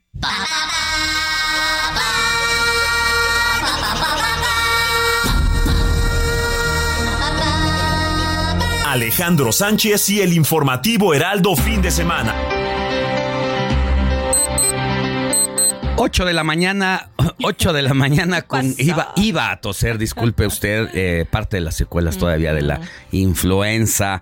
8 de la mañana con 42 minutos. Antes de pasar a más información general, ¿qué te parece, Moni, si nos lees mensajitos de la audiencia? En lo que descansas la voz. Gracias. Un Tómaste una pastilla, no voy a decir cuál es la marca pero es de mielecita. Así es. Órale, pues. Al 5591635119 Antonio de Harvard nos vuelve a contactar y dice, "Saludos a todos, Alex. Felicitar al colaborador de cine que no expolió lo que estaba platicando. Saludos a León. Ah, no, bueno, saludos, saludos a Antonio de Harvard y él nos comenta, Leonardo, y De Niro ya habían salido juntos en una película hace años. Muchas gracias. Qué caray contigo, ¿verdad? Bueno, también tenemos, es que sigue escribiendo. Dice que una Holz, que te tomes una Holz. Gracias. Ya, lo está haciendo, Antonio, no te preocupes. Por otro lado, Stephanie de la zona de Churubusco dice: Los estoy escuchando. Voy rumbo a la universidad a mi partido de voleibol. Voy escuchando en el coche con mi mamá. Es un noticiero. También nos escribe Gabriela y Edgar desde satélite. No me pierdo cada fin de semana. Su informativo tocan de verdad temas que toda la semana se han platicado. Me gusta. Eh, también tenemos a Alma Espíndola, nos escucha desde la Narvarte y nos pone, hola Alex Sánchez, ¿qué tal? Lorena García nos escribe desde la Narvarte y dice, ay, voy rumbo a la agrícola oriental para ver a mis papás y voy en el coche escuchándolos con mi esposo Rafa. Por otro lado, nos escribe Lourdes Hernández desde la colonia Escandón y tiene, ¿cuántos años crees, Alex? 90. 90 años, a mi vecina. A tu vecina y dice, voy rumbo a la iglesia en un taxi y el señor va escuchando mm. el heraldo. ¿Qué tal? Un saludo al señor taxista. Pues y a la vecina, ¿cómo se llama mi vecina? Lulu Hernández. Un saludo a Lulu años. Hernández. Oye, va solita en el taxi, qué valor, ¿no? Sus hijas que no la acompañan a la iglesia. No, debe estar en todas sus facultades, claro doña que Lulu. Sí, que se cuide mucho. Gloria y familia Montes de Oca desde Santa Fe dice, estamos regresando de Cuernavaca entrando justo a Tlalpan y los venimos sintonizando mi esposo Humberto Mesa. Ah, un saludo para el señor Mesa. Muchas gracias. Y seguimos en el 559163 5119. Recuerda que también puede escribirme un mensajito a mi cuenta de Twitter, donde estamos subiendo información actualizada de lo que está pasando en este momento en distintas partes del país.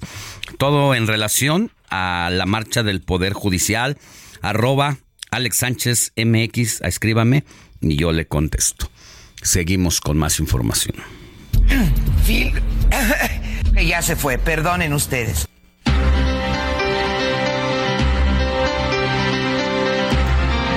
Ocho de la mañana con 45 minutos hora del centro del país.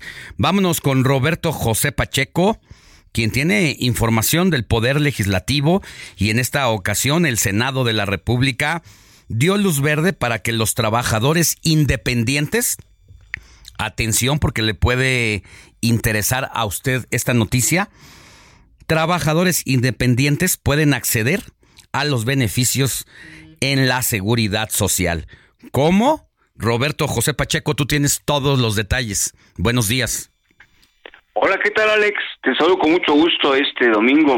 En estos tiempos preelectorales parecería difícil que se puedan aprobar dictámenes por unanimidad, pues el Pleno Senatorial aprobó eh, un dictamen muy importante precisamente para la clase trabajadora independiente. El documento aprobatorio por unanimidad propone establecer la base legal para que las personas trabajadoras independientes puedan incorporarse de manera voluntaria al aseguramiento integral que contempla los cinco seguros del régimen obligatorio del Seguro Social.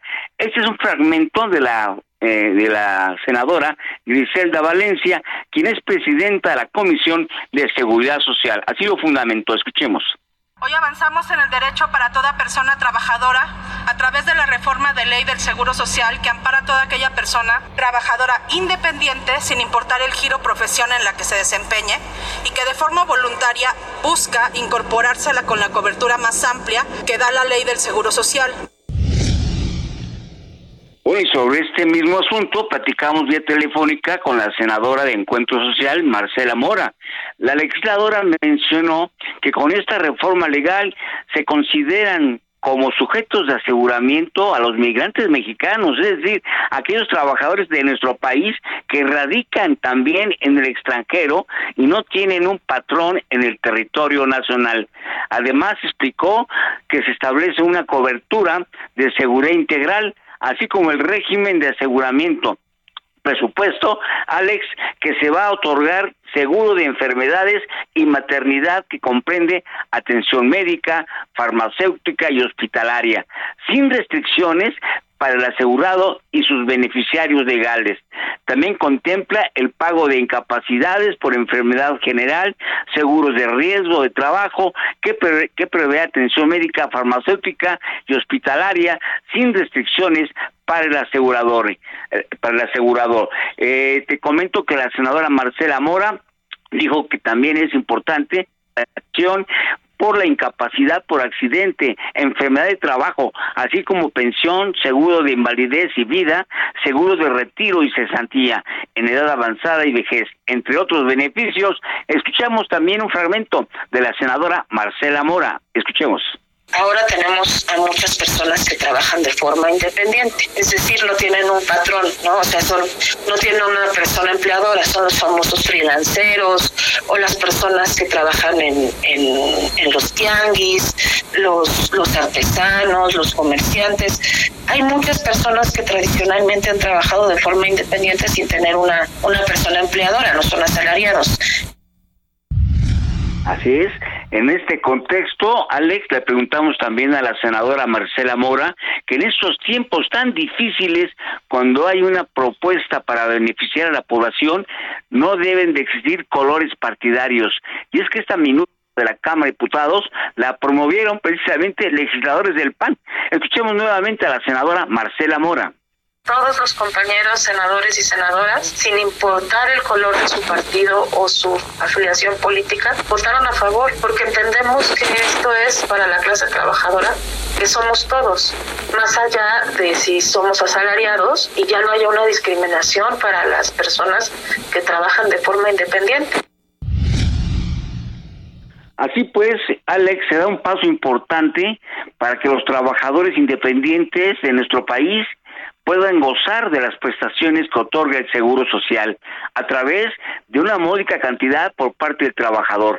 Para aquellos trabajadores independientes o que estén también en la informalidad, se pueden registrar a través de una plataforma en la página de Internet del Seguro Social que permitirá realizar el trámite en menos de 10 minutos o se podrá acudir a las de dicho instituto. La legisladora Marcela Mora destacó que al tener garantizada la cobertura por periodos completos, se va a contribuir a la mejora de la densidad de cotización y se promoverán mayor número de personas con derecho a una pensión. Así pues, así están las cosas de en, torno precisamente a este a este dictamen que se probó precisamente hace unos días en momentos de coyuntura difícil por la que atraviesa el país y obviamente también el Congreso de la Unión. estimado Alex. A ver, mi querido Roberto José Pacheco, para hacer un resumen y una recapitulación a esta importante información que vale la pena retomarla por lo que representa en sí esta iniciativa aprobada por el Senado de la República, que permite la incorporación de personas trabajadoras independientes al régimen obligatorio del IMSS. Algunas personas dirán, pero es que eso ya existía antes. Yo podía meterme por mi cuenta propia, pagar una cuota voluntaria y de esa manera estar en el en los beneficios de la seguridad social. Y yo lo que le puedo responder en este momento es que sí, pero con ciertas limitantes, porque si usted pagaba su cuota de manera voluntaria directamente al Instituto Mexicano del Seguro Social, entonces solo podía acceder a servicios médicos. Pero con lo que ha ocurrido esta semana en el, en el Senado de la República es que ahora los trabajadores independientes que se registren en el sistema obligatorio no solamente tienen derecho al servicio médico, sino también a prestaciones, a guarderías, a pensiones y jubilaciones. Y el IMSS, para usted que nos escucha y porque gran parte del sector laboral en este país pues no tiene seguridad social, lanzó el IMSS un micrositio en internet con toda la información del trámite en, en la página del IMSS y ahí los interesados podrán calcular el costo de las cuotas y registrarse al régimen obligatorio. Así que ahí está esa oportunidad si usted eh, lo requiere, si usted quiere formar parte del Instituto Mexicano de Seguridad Social, no solamente como trabajador, sino como su propio patrón, pues esta es la oportunidad para la afiliación de manera voluntaria. Muchas gracias, querido Roberto José Pacheco, y hay que pues tener más notas de estas porque luego se pierden en medio de toda la politiquería, como dicen, o la grilla legislativa, a veces estos temas que son de importancia para la gente quedan en el olvido.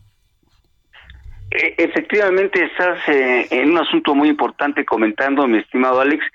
Definitivamente, a veces pareciera que en el Congreso de la Unión se olvidan de este tipo de iniciativas, que esta, por cierto, se aprobó en la Cámara de Diputados hace un año sin embargo, en el Senado la sacan de la congeladora y, efectivamente le están dando oportunidad a los trabajadores independientes a que tengan una mejora, obviamente muy integral, en el beneficio social. Se requieren que se aprueben más iniciativas, más dictámenes que realmente apoyen al país en momentos tan difíciles como el que estamos. Cuídate, Roberto José Pacheco, nos escuchamos la siguiente. Buen domingo. Comparte tus comentarios y denuncias en el WhatsApp del informativo fin de semana. Escríbenos o envíanos un mensaje de voz al 55 91 63 51 19.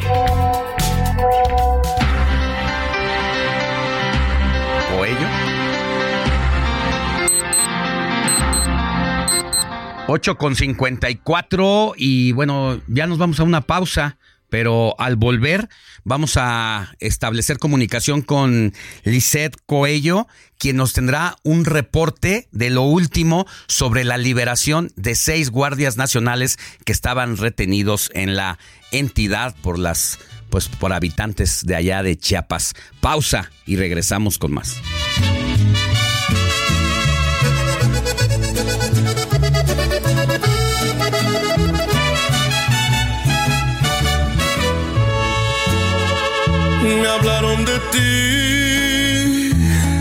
Me dijeron que ya no te va muy bien. La noticia no descansa. Usted necesita estar bien informado también el fin de semana. Esto es Informativo El Heraldo Fin de Semana. Regresamos.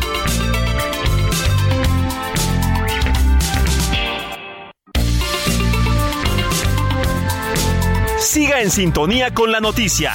Alejandro Sánchez y el informativo Heraldo fin de semana. Continuamos.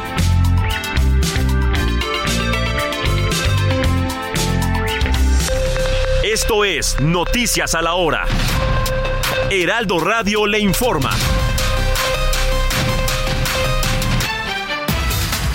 9 de la mañana en punto, estamos entrando ya a la tercera hora del informativo fin de semana. En Colima, la Fiscalía General del Estado informó de la localización de siete fosas clandestinas en el municipio de Tecomán, en donde exhumaron 11 cuerpos sin vida. En Atizapán, Estado de México, agentes de la Fiscalía General de Justicia Estatal detuvieron a 12 personas integrantes de una célula dedicada al robo a casa habitación, tanto en municipios mexiquenses como en el estado de Querétaro. Entre los detenidos hay seis hombres de nacionalidad colombiana. En Los Cabos, Baja California Sur, fueron detenidos adentro de una bodega comercial de Cabo San Lucas seis personas, quienes estaban cometiendo rapiña al interior de estas. El Servicio Meteorológico Nacional informó que el clima para Nuevo León este domingo será de nula probabilidad de lluvia, cielo despejado y temperatura máxima de 30 a 35 grados centígrados en toda la entidad. En el Orbe, el primer museo de arte en Estados Unidos dedicado a las mujeres, reabrió este sábado sus puertas en Washington después de una renovación de 70 millones de dólares que le obligó a cerrar el acceso al público durante aproximadamente dos años. 9 de la mañana con dos minutos tiempo del centro amigos. Los invitamos a que sigan en la frecuencia del Heraldo Radio. Les saluda Mónica Reyes. Esto fue Noticias a la Hora. Siga informado, un servicio de Heraldo Media Group.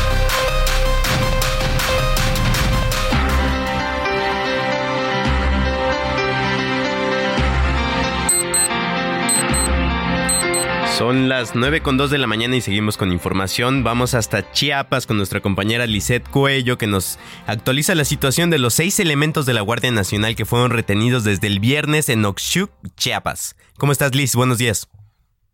¿Qué tal, Alex? Muy buenos días. Efectivamente, como lo comentas, este sábado fueron liberados los seis elementos de la Guardia Nacional que eh, se encontraban retenidos en la comunidad de Mesvilja, municipio de Ochuc, acá en Chiapas, desde el pasado viernes. Las autoridades estatales entablaron una mesa de negociación con los pobladores que culminó con la liberación de los elementos.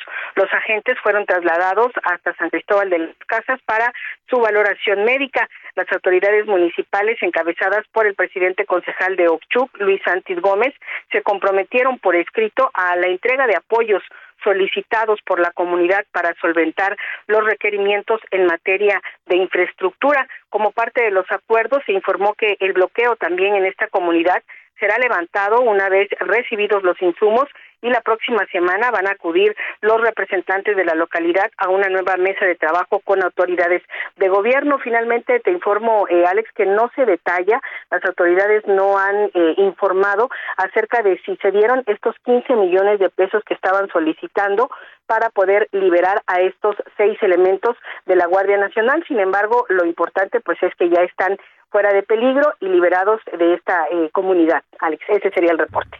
Eh, Liz, te habla Jorge, jefe de información. Pues sí, lo importante es que fueron liberados, pero creo que lo preocupante es que fueron retenidos, ¿no? Ya parece que es una constante en esa en, esa región del país, en Chiapas, donde eh, los pobladores están reteniendo a las autoridades a cambio de, pues, fuera así de exigencia de sus derechos, pero de una manera en la que no corresponde. Perdón, Jorge, así es. Eh, bueno, pues ya es una constante aquí en el estado de Chiapas. Recordemos, eh, hace poco más de un mes eh, también estuvieron retenidos los dos hijos de la alcaldesa eh, de un municipio indígena eh, siguen retenidos, déjame comentarte, ocho policías en la comunidad de frontera Corozal en el municipio de Ocosingo. Ellos no han sido liberados, están siendo retenidos desde el 12 de octubre y las autoridades no han podido establecer una mesa de negociación con esas eh, los habitantes de esa comunidad. Sin embargo, pues cada vez crece más esta inestabilidad que hay aquí en el estado y bueno en las comunidades indígenas ya se les hizo pues costumbre el retener a elementos o a personas para posteriormente cambiarlos por dinero o alguna otra cosa que se les eh, que se necesite en esa comunidad lamentablemente con las autoridades estatales Jorge. Pues sí, sí, nos quedamos con esta información. Qué bueno que liberaron a los guardias nacionales. Pero bueno, si, si la máxima autoridad o uno de los cuerpos eh, de seguridad más importantes en el país tiene que padecer esto, ¿qué se esperan las policías estatales, no? Así es, Jorge. Lamentablemente, eh, pues te repito, no hay eh, ahorita como una estabilidad en Chiapas. Lamentablemente sí se tiene que eh, decir. Sin embargo, pues las autoridades no han puesto eh, no, han aplicado el Estado de Derecho, eso es lo que comenta la iniciativa privada, sobre todo porque hay retenes no solamente en este municipio, en muchos municipios del Estado y lamentablemente pues nadie eh, les dice nada para poder eh, pues restablecer una la vía de comunicación y dos el sector turismo que se ha venido abajo por estos problemas sociales políticos que hay aquí en el Estado de Chiapas. Terrible, pues terrible la gobernabilidad en el estado de Chiapas, como en otras regiones del país, pero pues muchas gracias por la información, Liz. Muy buenos días, Jorge. Entrevista, informativo fin de semana. Y hoy, hoy Argentina, los argentinos se enfilan en las urnas para definir el futuro de ese país, para elegir a la, primero, al próximo o a la próxima presidenta de esa nación y a otros cargos. Pero en este momento nos enlazamos con Gonzalo Inchauspe, quien es experto en comunicación política de la Universidad de Alcalá y doctorante en comunicación en la Universidad Católica de Argentina. Hola, hola Gonzalo, ¿cómo estás? Hola, ¿qué tal? Mucho gusto. ¿Qué tal? Pues Gonzalo, tú acabas de votar, ¿cierto? Estás allá en Buenos Aires. Así es, aquí estoy. ¿Cómo va la participación por allá? Eh, a vos te lo, te lo puedo tirar a cantado, digamos, a lo que estoy viendo, si se ve una mayor participación en lo que fueron las primarias. Eh, yo acá estuve viendo y lo, lo que pude consultar, ya votó más o menos entre el 30 y el, por ciento, el 40% de la gente. Así que nada, estamos más alto de lo que fue eh, la última vez y bueno, la, la, mesa es hasta las 18 horas, así que se espera mayor participación que la última vez. Oye, Gonzalo, ¿nos puedes explicar un poco cómo funciona el sistema electoral allá? O sea, ahorita van a votar en elecciones generales, pero ¿qué, qué es lo que se prevé? Eh, sí, ahora eh, nosotros tenemos primarias abiertas, simultáneas y obligatorias, que fue en, agosto. Ahora tenemos las elecciones generales, que es las que deciden los cargos legislativos en, la mayor, en cuatro estados y diputados y senadores, o sea, el Congreso se decide ahora y lo que se prevé es que hay tres fuerzas más o menos disputando la presidencia, eh, Javier Milei, eh, Patricia Bullrich y Sergio Massa, los tres candidatos. Eh, entre ellos tres está quienes irían a un balotaje. Digo, no estaría dadas las condiciones para que haya una victoria en primera vuelta. Para ganar en primera vuelta necesitan ganar con 40%, más del 40% de los votos o 10% de diferencia con el segundo. Entonces los resultados en la primera vuelta fueron todos muy parejos. En, tres puntos estaban todos. Milei con 30, eh, Bullrich con 28 y Massa con 27. Entonces se espera un resultado de tercios bastante parejo, decir. Así que bueno, pero expectante. La verdad que es no hay precedente en Argentina una elección de a tercios, así que no, no, no sabremos con qué va a pasar. Eh, hoy se esperaba lluvia, por suerte no está lloviendo, por lo menos acá en Buenos Aires y en algunas otras regiones. Eso siempre ayuda, ¿no? Así que eso también es otra buena noticia. Oye, desde México sonó muchísimo este hombre, Javier Milei, el candidato desde acá, desde acá se le reconoce como el candidato de la ultraderecha con unas propuestas bastante radicales en contra de la estructura de gobierno. No sé cómo, cómo lo ven desde allá. Parece que tiene bastante respaldo de la población. Bueno, digo, eh, en, lo que es números, sacó 2% más que, que, el resto. Digo, también los otros dos tienen más, eh, eh, tienen respaldo, el mismo, casi el mismo respaldo. Lo que tuvo es mucha repercusión mediática, es decir, en lo que marcó la agenda. Eso sí, no solo de ahora, sino que viene hace un tiempo con, como primero empezó como columnista de economía y eso es lo que le dio esta gravitación, digamos, este peso en la, en la opinión pública y a raíz de, a raíz de eso logró instalarse. Lo que sí ha pasado es como tú dices, ¿no? De alguna manera se logró instaurar como la nueva política, dejando a los partidos por ahí eh, más tradicionales eh, como la vieja política. Entonces eso sí logró, entonces en ese sentido sí ha logrado de alguna manera mover la agenda y manejar la agenda porque, bueno, es la que trae una, una idea más innovadora, más nueva, por decirlo así, entre comillas, aunque no me puedan ver, pero e, esa es la básicamente lo, que pasó. Es decir, sí, sí fue una novedad y sí logró resultados inesperados y probablemente pudiera ganar, ¿no? Pero bueno, todo a verse. Eh, va a ser todo muy cerrado, la verdad. Gonzalo, te saluda Alejandro Sánchez. ¿Cuáles son los, principales? Los resultados van a estar en un punto, dos. Sí. Eh, te saluda Alejandro Sánchez Gonzalo. ¿Cuáles serían los principales desafíos que enfrente, independientemente de quien resulte ganador, frente a una economía con 3%, con tres ceros de inflación anual, con una pobreza que se ha extendido en los últimos años? ¿Cuáles son los grandes retos? Y lo, tú mismo lo, mencionas, digamos, es ese es el desafío que, va a pasar, es decir, hay un desajuste macroeconómico y también de las finanzas públicas, eh, eh, también con una deuda, entonces tenemos varios frentes que tenemos que atacar, es decir, resolver, ordenar las finanzas públicas, eh, que es el déficit básicamente, porque cuando uno tiene déficit tiene que emitir moneda para financiar ese déficit y eso es lo que te genera la inflación. Y por el otro lado también un problema cambiario muy grande, que ahí también ha sido uno de los grandes debates, y dolarización sí, dolarización no, esa es una de las propuestas de Javier Milei.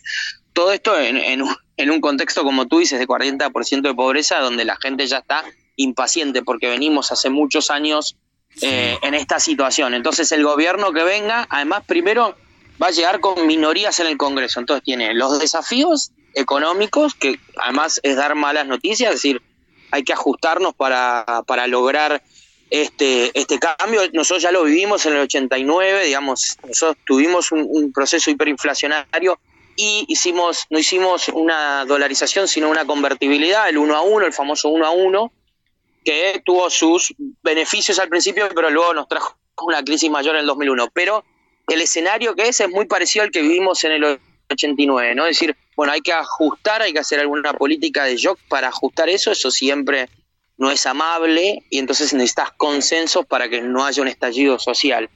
Y todo eso lo tendrás que negociar muy bien en el Congreso, porque gane, gane quien gane, no va a tener mayoría propia en el Congreso. Entonces, es un escenario muy delicado donde eh, hay que hacer muy buenas gestiones para lograr estos resultados de shock y lograr un resultado a corto plazo, pero eso siempre toma decisiones eh, que son que tienen costo social y a la gente no le gusta, entonces bueno, tendrán que hacer todo eso, además negociando y consensuando, gane quien gane. Bueno, entonces, pues vamos a estar pendientes de aquí hasta el cierre de las casillas, que entiendo es a las seis de la tarde, ¿verdad?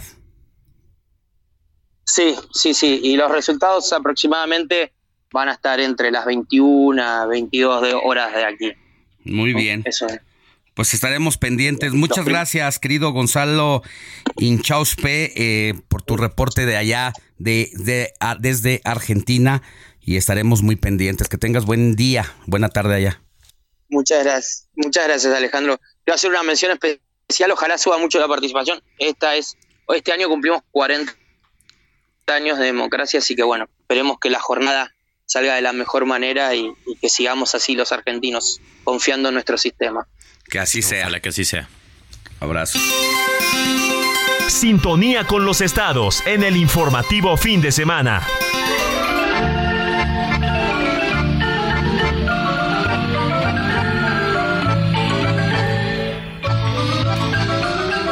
Continuamos con nuestro recorrido por todo el país donde el, Heraldo Radio tiene frecuencias radiofónicas y toca turno a Oaxaca. Allá está nuestro querido pastor Matías Arrazola, conductor del Heraldo Radio Oaxaca, a quien usted puede escuchar todos los días de lunes a viernes de 6 a 7 de la mañana y de 3 a 4 de la tarde por el 97.7 de FM. Querido pastor, ¿qué nos tienes de la agenda de la semana? Buenos días. ¿Qué tal Alejandro? Muy buenos días. Amigos del Heraldo Radio, les saludamos con bueno, con una actividad muy cargada durante la semana, donde tuvimos de todo, desde movilizaciones y bloqueos por parte de los trabajadores del Poder Judicial, quienes se manifestaron también, como ocurrió en gran parte del país. Aquí también en juzgados federales se hizo lo propio, se cerraron las instalaciones, los trabajadores de la sección 22 también hicieron lo propio en bloqueos y una ciudad eh, pues que se vio colapsada ante este tipo de acciones, muy complicado durante la semana. Y bueno, si a esto le agregamos que pues el pasado viernes el gobernador del estado iba a hacer una gira de trabajo por la Mixteca, que lamentablemente se suspendió, se suspendió esta gira de trabajo después de que pues en avanzada alguno de sus colaboradores pues falleciera en un accidente allá en la carretera Tonalá, Santiago Justlahuaca, en el lugar conocido como el Espinazo del Diablo. Una camioneta pues cayó en un profundo barranco, dejaban tres personas, dos de ellas fallecieron, entre ellos el titular de la Comisión Estatal del Agua para el Bienestar, Raciel Cabrera García, hay también otra joven acompañante que viajaba en la misma camioneta, estamos hablando de Lilia Montserrat Flores, también perdió la vida. Hay una sobreviviente que milagrosamente, pues eh, todas nos explican, ni misma sabe cómo salvó la vida, caso que presenta algunas lesiones, pero pues eh, narró la situación de cómo ocurrió este accidente y ante pues estos hechos el mandatario estatal tuvo que suspender sus eh, gira de trabajo allá en la zona de la Mixteca. Y bueno, pues eh, durante la semana también se anunció ya que estará ya el nuevo centro de revalorización de derechos urbanos, lo que es un famoso CIRSU, un tiradero municipal, vamos, para que lo entiendan perfectamente. Bueno, pues ahora será en San Pedro Totolapa, en la carretera que va al istmo de Tehuantepec.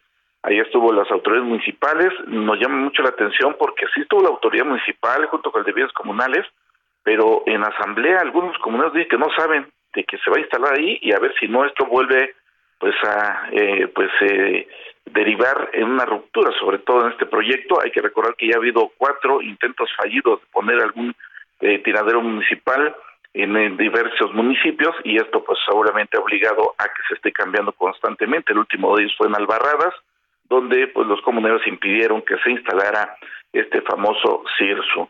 Y bueno, pues eh, también agregarles que ya están las visitas a la, con los coatlanes, se, se reunieron con las autoridades municipales, para atender este asunto de la carretera. Recuerden que la palabra del, del, presidente de la República está empeñada, que el día 29 de noviembre estará inaugurando la carretera a la costa, donde serán dos horas y media de la ciudad de Oaxaca a la ciudad de Puerto Escondido.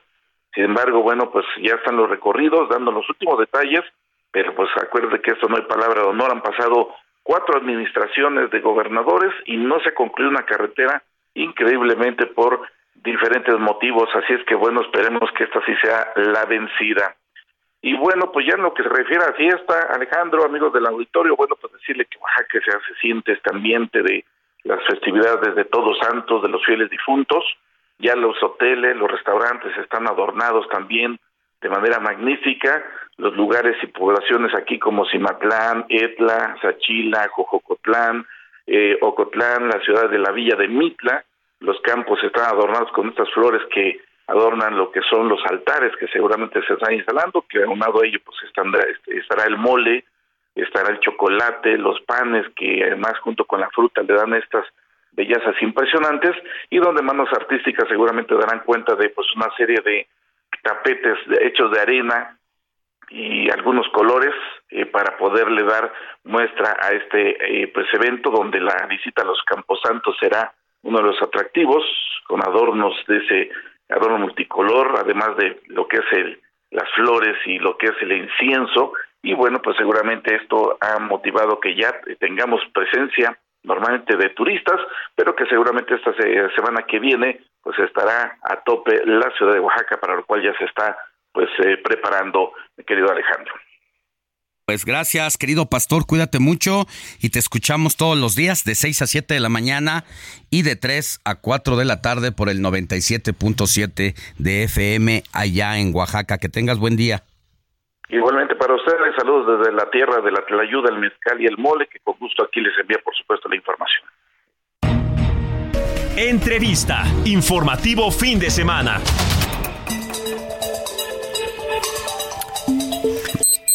9 de la mañana con 19 minutos hora del el centro del país.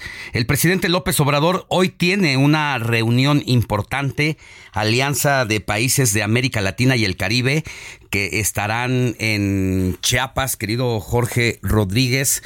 Hay un encuentro de trabajo muy importante por lo que tiene que ver con la crisis migratoria. Así, así es, Alex. Estamos a unos minutos de que inicie el encuentro por una vecindad fraterna y con bienestar a la que el presidente convocó a 11 naciones. ¿Cuáles son? Belice, Colombia, Colombia, Costa Rica, Cuba, Ecuador, El Salvador, Guatemala, Haití, Honduras, Panamá y Venezuela. Esto para dialogar en el más alto nivel sobre, las sobre soluciones integrales y estructurales ante la situación de movilidad humana masiva que experimenta esta región. Eh, cabe destacar que hasta el último reporte de la Cancillería, los jefes de Estado que habían confirmado su visita a Chiapas fueron Colombia, el presidente Gustavo Petro, el presidente Díaz Canel de Cuba, la presidenta Xiomara Castro de Honduras, el presidente Nicolás Maduro de Venezuela y el jefe de Estado de Haití. Pero en este momento nos vamos a enlazar con Eunice Rendón, coordinadora de la Agenda Migrante, para hablar precisamente sobre el tema central de la reunión, que es el orden en la migración. Querida Unice Rendón, muy buenos días, qué gusto tenerte aquí con nosotros en el informativo de fin de semana. ¿Cómo estás? Oh, hola, ¿cómo están? Buenos días. Muchas gracias. Eh, México, ¿cómo llega a esta cumbre sobre migración con los presidentes latinoamericanos y del Caribe? Bueno, pues eh, sin duda es una reunión eh, interesante que vengan eh, los principales países expulsores, que vengan los mandatarios de estos países. Hay que recordar que en los últimos dos años ha sido Venezuela, Haití y Cuba quienes encabecen la lista de países expulsores. también hay que recordar que México eh, ha sido un país eh, que ha transitado eh, de ser un país, una nación de paso, de tránsito para muchos migrantes, a ser una nación de acogida.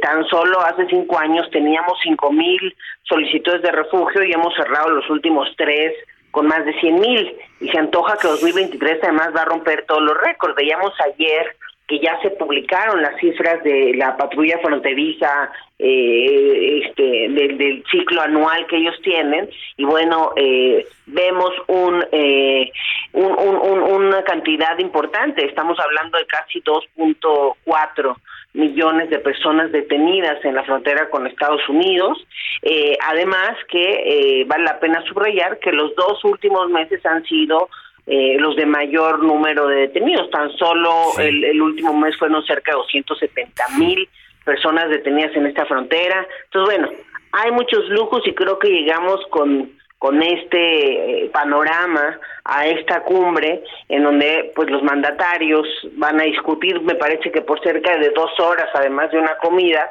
el tema migratorio y ojalá lleguen a acuerdos concretos. Esta situación que está viviendo México pues es inédita, pero no solamente es un problema de nuestro país, por nuestra vecindad con Estados Unidos. Eh, no solamente es un problema regional, es un problema mundial, el fenómeno migratorio que están viviendo también países europeos, pero que sin duda en esta administración, y también quiero resaltar, no es propiamente culpa de quien está en el poder presidencial en este momento, Andrés Manuel López Obrador, pero parece que se fue dejando crecer, se fue dejando crecer, eh, no se atendió y no se hicieron mesas de trabajo multifuncionales para atender esta problemática desde distintos eh, puntos, distintas problemáticas, querida Unice.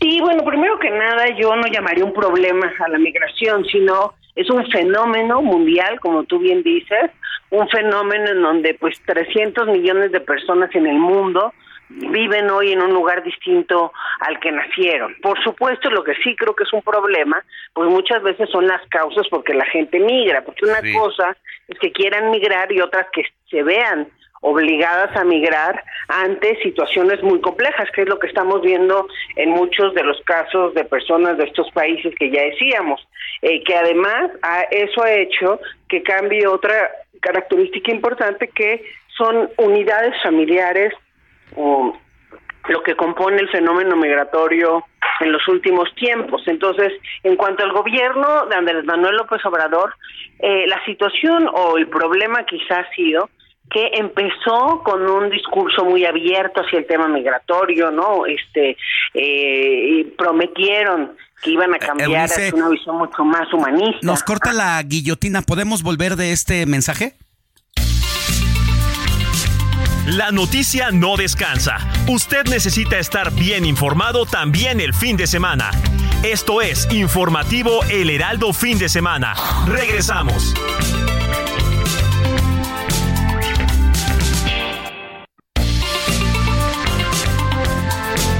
Siga en sintonía con la noticia. Alejandro Sánchez y el informativo Heraldo Fin de Semana. Continuamos.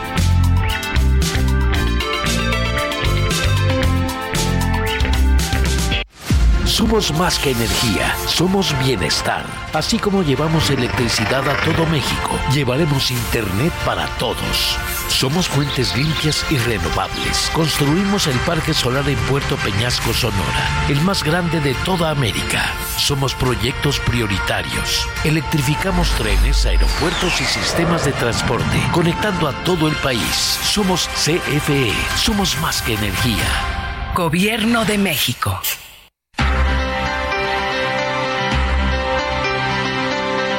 9 de la mañana con 31 minutos hora del centro del país. Nos quedamos en platicando con Eunice Rendón, coordinadora de Agenda Migrante y una de las personas que más sabe de este fenómeno. Nos decía Eunice, no es, llamaría yo un problema prácticamente lo que tiene que ver con la migración, sí el problema de las causas que obligan a muchas personas a migrar de manera forzada y que en esta migración pues muchas veces el origen es la pobreza, es la violencia y que además de esa situación y en busca de una vida mejor, pues se encuentran ante una realidad espantosa, tormentosa, como la que suelen vivir los migrantes en nuestro país, en este sueño por llegar, en, en la mayoría de los casos, a los Estados Unidos, Eunice. Sí, efectivamente vemos causas muy complejas y como, como ya lo decíamos hace un rato, eh, que van desde la pobreza hasta eh, la violencia, el riesgo a perder la vida. Y subrayo esto último porque pues esta ha sido una de las principales causas en, los últimos cinco años el tema de la violencia, las amenazas por parte de, de, crimen organizado, de pandillas, etcétera, dependiendo la región, también la persecución política, y ese es otro de los grandes problemas en algunos de los países expulsores. Por primera vez en la historia, en 2022 hubo más detenciones de personas de Haití, Cuba y Venezuela que de Centroamérica, hablando de, la patrulla fronteriza en Estados Unidos. Este año, con las cifras que vemos, pues también eh, podemos observar cómo Venezuela es la principal nacionalidad de llegar. También eso es histórico, no había pasado antes. Eh, y ahí, bueno, no dejar de mencionar que México durante 10 años pues no pintó mucho en los datos de llegada o de detenciones a Estados Unidos, sin embargo, a partir de mediados de 2020 a la fecha otra vez vuelve a ser pues, pues la principal una de las principales nacionalidades de llegada a Estados Unidos. 2020 fue la principal, 2021 eh, 2020 empieza perdón, eh, una detención importante, 450 mil migrantes fueron detenidos por esta patrulla fronteriza, 2021 ya vuelve a ser de las primeras nacionalidades de llegado con 450 mil y 2022 es la primera con 850 mil migrantes más o menos que llegaron. Para 2023 tenemos cerca de 790 mil migrantes detenidos por la patrulla fronteriza, un poco menos que 2022, eh, y pues vemos que Venezuela supera a México, eh, cosa que no habíamos visto que pasara eh, nunca en la historia, no ni a México ni a Centroamérica. Entonces sí estamos viendo una dinámica distinta en este fenómeno. Entonces por eso creo que es bueno que se reúnan, sin embargo, bueno, va a ser complejo tocar algunas causas. Estaba revisando los datos de Venezuela tan solo. Bueno, pues se han expulsado o autoexpulsado o emigrado más de 7 millones de personas, ¿no? Este, en un país de 28 millones. Entonces, pues sí estamos hablando de cantidades muy importantes, ¿no? De personas, de historias de vida, de familias completas y con una situación además pues muy difícil. Muchos de ellos han tenido que pasar además por el Darién, ¿no? Toda esta selva peligrosa eh, y se han visto obligados porque pues México también impuso una visa para esta nacionalidad y eso los llevó a viajar por tierra en vez de por avión como lo hacían antes. En fin, entonces estamos viendo una situación compleja en donde creo que lo principal que debe o que yo es que transitemos de la securitización, la militarización, del control, ¿no? De ponernos de acuerdo de quién deporta, porque básicamente eso es lo que pasó en la reunión de alto nivel de seguridad con Estados Unidos, ¿no? ¿Quién tiene que tener el control y cómo hacemos para que esté cada vez más abajo ese muro? Eh, yo creo que tenemos que transitar de eso a poner sobre la mesa un verdadero modelo seguro, ordenada, ordenado, empático y sobre todo productivo, económico, laboral. Está el tema del nearshoring, donde se calcula que van a abrir más de 400 empresas tan solo en la región norte de México, en fin. Entonces, eh, tenemos que transitar, meter actores nuevos. El sector privado tiene que estar en la mesa también en, los en las próximas semanas, ¿no? Derivado de los acuerdos que se hagan en esta cumbre, si verdaderamente queremos tener una respuesta real. Porque sí hay que ir a las causas, pero en lo que eso sucede tenemos que eh, tener una respuesta efectiva, adecuada a lo que está sucediendo hoy en este momento no esperar a que en algún momento funcionen las estrategias de ir a las causas. O sea, son dos cosas eh, distintas que se tienen que atender de forma paralela. De forma paralela, me queda claro. Eh, parte del reconocimiento también que tienen que hacer una especie de mea culpa las naciones eh, en todos los sentidos cuando se sientan en la mesa, un formato de apenas dos horas difícilmente pues nos ayudará a entrar a la problemática real. Sin embargo, creo que cada país tiene un pulso de cuál es la situación real. Pienso a bote pronto en Venezuela, un país que tendrá que aceptar qué ha dejado de hacer, qué ha hecho bien, qué ha hecho mal y por qué el, una cuarta parte de su población ha tenido que salir de ese de ese país esa es la causa eh, de fondo pero como dice también están las atenciones efectivas y de inmediato eh, ese ese es el tema eh, de fondo. También eh, yo creo que pues va a estar difícil, ¿no? Que, que algunos mandatarios este acepten que es su culpa, ¿no? Este, que la gente ha salido y huido por sus regímenes y por las políticas y acciones que han puesto en marcha. En Venezuela hoy el salario mínimo es de 7 dólares al mes, ¿no? Entonces realmente este, eh, tienen condiciones muy complejas con las que no se puede vivir. A nosotros nos ha tocado atender a muchos de los hermanos venezolanos y lo que vemos pues es una desesperación muchas veces de estas personas, gente además que hay que subrayarlo, eh, de, de, un perfil laboral también distinto, o sea, gente eh, profesional, gente que tenía una carrera, una profesión en distintos eh, servicios y rubros, pero que ya no podía más estar ahí con esos siete dólares al mes o con cierta persecución política o un contexto de mucha violencia, que esa es otra de las situaciones que ya hablábamos, ¿no? Que es lo que obliga muchas veces a la gente a migrar.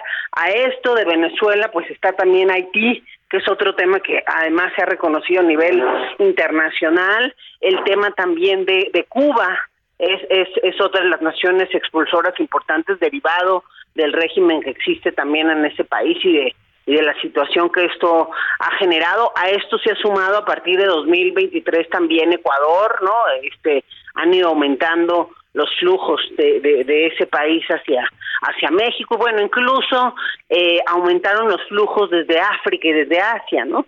Entonces, este, pues sí, sí es una realidad multinacional es importante reconocer esas causas, pero es importante que en esta reunión, como tú decías, pues en dos horas no van a resolver nada. Entonces, es, es, es fundamental que lleguen al menos a dos acuerdos importantes, ¿no? Que no sean retóricos únicamente y pues que se instale un grupo de trabajo permanente, ¿no? Con sus cancilleres y con algunos de esos funcionarios, de sus funcionarios eh, que eh, llevan este tema en sus países para que verdaderamente esto pueda tener una salida más real. Creo que el, también tener un frente común de cara a Estados Unidos es importante. Mucho se ha criticado que no esté Estados Unidos. A mí me parece que puede ser interesante que no estén si se sabe aprovechar bien y si se llega al menos un acuerdo de bloque para ciertas negociaciones con Estados Unidos que, pues hay que decirlo también, ha externalizado sus políticas y sus fronteras a México y a la región.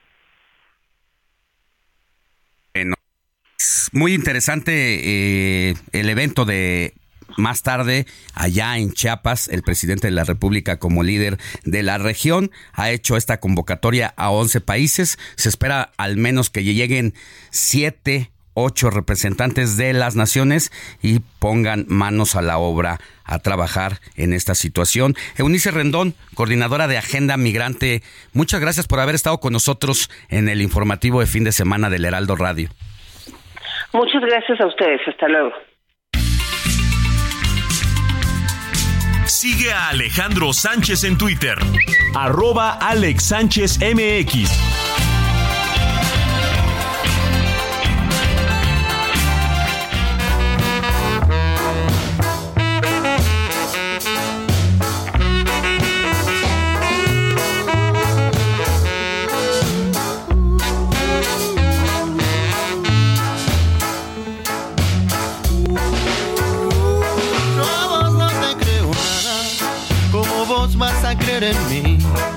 Estamos escuchando a esta banda de los fabulosos Cadillac, banda argentina Calaveras y Diablitos. ¿Por qué, mi querido Jorge Rodríguez? Bueno, lo estamos escuchando por motivo de lo que ya también es una tradición en la Ciudad de México, que es la megaprocesión de Catrinas. Esta tendrá lugar hoy a las 6 de la tarde.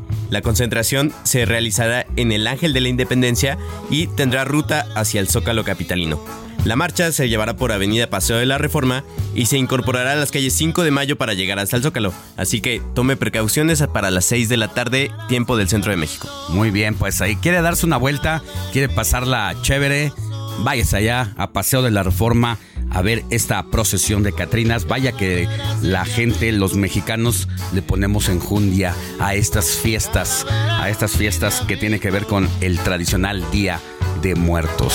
Seguimos.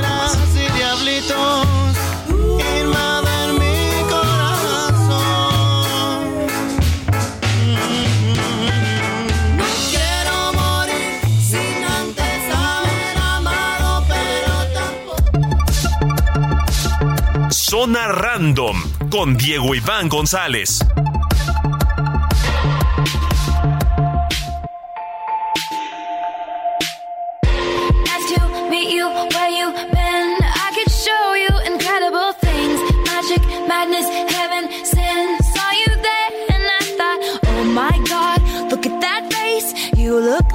My next mistake. Love's a game, wanna play.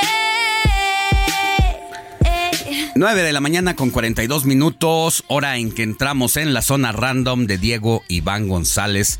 ¿Qué nos traes, mi querido Diego Iván? Buenos días, Alex, Jorge, Andrés y por supuesto a todo el auditorio que nos viene escuchando.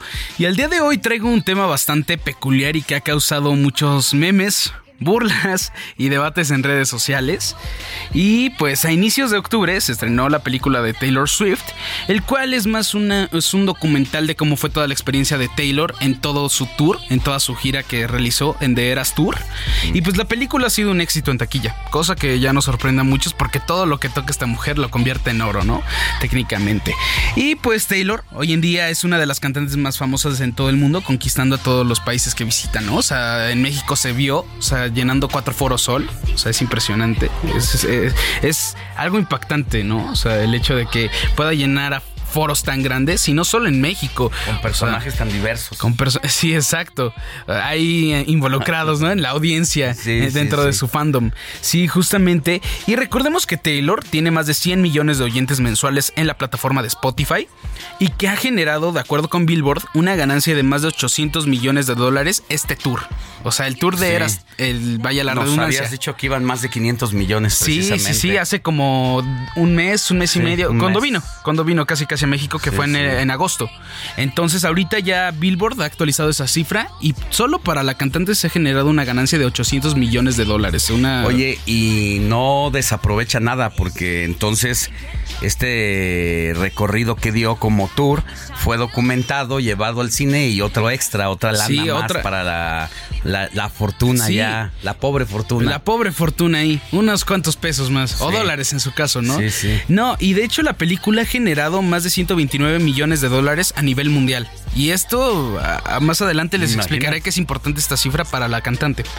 Eh, pues a raíz de que se lanzó la película, las reacciones de los fans de Taylor, por lo menos no, más bien, no solo en México, sino también en Estados Unidos y en algunas otras partes de Europa, ha sido lo que más ha impactado en redes sociales. Pues varios videos revelan cómo los presentes en la sala se emocionan al grado de pararse de su butaca para bajarse a la planta de abajo del cine, o sea, enfrente de la, de la pantalla y ponerse a cantar ahí a, a- pues sí, como si estuvieran en el concierto, ¿no? La O sea, Taylormanía. La Taylormanía, sí, o sea, cantando a todo pulmón sus canciones. También hay videos donde se muestran cómo las fans se reúnen en esta, en esta, en este espacio del- de la sala de cine, que es plana, o sea, la, la mera entrada, y se ponen a platicar y hacen sus pasarelas y hacen todo, o sea, inclusive casi casi llevan carteles, también se llevan como si fueran a un concierto tal cual, o sea, es creo que el cine te sirve también como esta intimidad para compartir ese momento con esa gente porque sabes que le gusta lo mismo que están viendo, ¿no? Entonces eh, ha causado mucho, muchos memes, muchas burlas. eh, Ahí inclusive dicen que son como cultos y todo eso en redes sociales. Bueno, entonces causa. Todo eso pasa mientras la caja registradora de Taylor Swift sigue chillando. Sí, sí, sí. De hecho, este filme ha generado gran impacto en el medio del séptimo arte, pues la película no cuenta con el apoyo de grandes distribuidoras. Esto implica que la misma Taylor, o sea, la misma cantante directamente, fija sus precios del boleto. Esto nunca se había visto. Eso en algunas partes de- del mundo, ¿eh? Aquí en México, pues como que hay una regulación de que todas las películas y en ciertas cadenas de cine se debe de establecer una media oficial. Pero en países como España, ella fijó el precio de, de boleto y está en 9 euros el pre- el- la entrada. Nueve euros. No O es sea, tan cara. Equivalente a 180 pesos. 200, ni, ni 200 pesos. Entonces, esto ha generado mucha. Esta cuestión de que no sea una distribuidora oficial ha causado mucho impacto, a tal grado que Christopher Nolan, o sea, director de varias películas importantes, diga que está marcando un precedente muy importante en la historia del cine. Christopher Nolan es la de la, Eh, la de- recién. Eh, Eh, hizo la de Oppenheimer. Oppenheimer. También hizo las de la trilogía de Batman con, con. Christian Bale. También ha hecho la de Inception y muchas otras más. Interestelar también, ahí se me iba. Y ha dicho que ha marcado un precedente y que, y que va a ser bastante importante, pues los directores y personas del medio se van a atrever a ya no irse con los distribuidores o los estudios grandes porque ellos les quitan mucha ganancia entonces dicen yo voy a hacer mi propia película y voy a ir directo con los cines a que la distribuyan productor. entonces eso dice que marcará precedente y que Taylor es la que inició todo este Pues sí, que va a un iniciar punto de este- quiebre. exacto un, un punto de inflexión en la industria cinematográfica Pues muy bien. eso es lo que traemos para el día de hoy Alex Muchas gracias, Diego Iván. Nos escuchamos la próxima. claro que sí hasta luego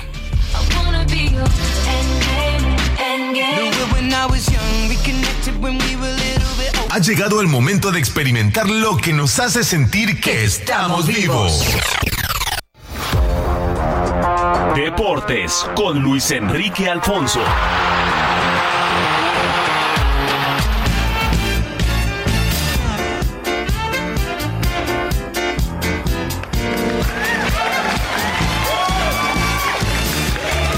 Mi querido Luis Enrique, así te recibe DJ Kike Hernández. ¿Cómo se nota, verdad? Se nota, se nota la que es percha. domingo, se nota que está de queda bien, ¿no? Y con esta, con ese eslogan antes de la canción que me sentí como este documental de la luz del mundo, hasta, hasta me dio ñañara. Buen día. Buen día, ¿cómo estás? ¿Qué nos traes ahora? Oye, ¿A quién le vas eh, a para- dar? Ah, no, no, no, no, o sea, si no, espérame, si no, si no, si no es posada, no son piñatas, pero eh, sí, quiero remarcar mucho sobre todo lo que está pasando en los Juegos Panamericanos, que ya lo decíamos ayer, que no están siendo transmitidos en México, y cayó la séptima medalla de oro de la delegación mexicana, algo que de verdad no es cosa menor. Sí. Y, que- y que pone en este momento a México en segundo lugar del medallero. Digo, ya Estados Unidos eh, tiene 20 medallas en total, tiene 12 de oro, México tiene 7. Pero la verdad es que está haciendo un papel digno de arranque, falta todavía muchísimo, ¿no? De estos Juegos eh, Panamericanos. Hoy la selección femenil va a debutar ante Jamaica, hoy hay box, hay este hay posibilidad también ahí de medalla, hay clavados, pero el taekwondo en este en este séptimo o en este en este arranque digamos es lo que está dando las preseas pese a toda la politiquería que siempre rodea el arranque de este tipo de disciplinas eh, mi Alex pues ahí están ahí están los deportistas sacando cara Hola Luis Enrique, te habla Jorge Rodríguez, jefe de información. Solo para comentarte que en lo que estabas hablando cayó la octava medalla de oro para México.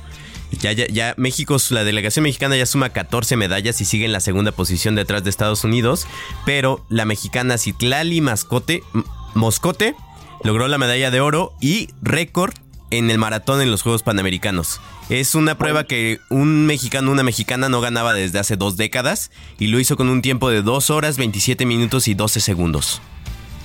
Perfecto, buenísimo. Pues ocho medallas de, de oro entonces para la delegación mexicana. La información que va fluyendo de, de última hora y, y pese a todo, Alex, ¿eh? con, con este tipo de marcas, la verdad es para enaltecer mucho más la labor de estos deportistas, que no quiere decir que varios de ellos estén en el abandono, pero digamos que no tienen toda la infraestructura como, como otros países, ¿no? Sí, es importante y bueno, muestran eh, las ganas de triunfar.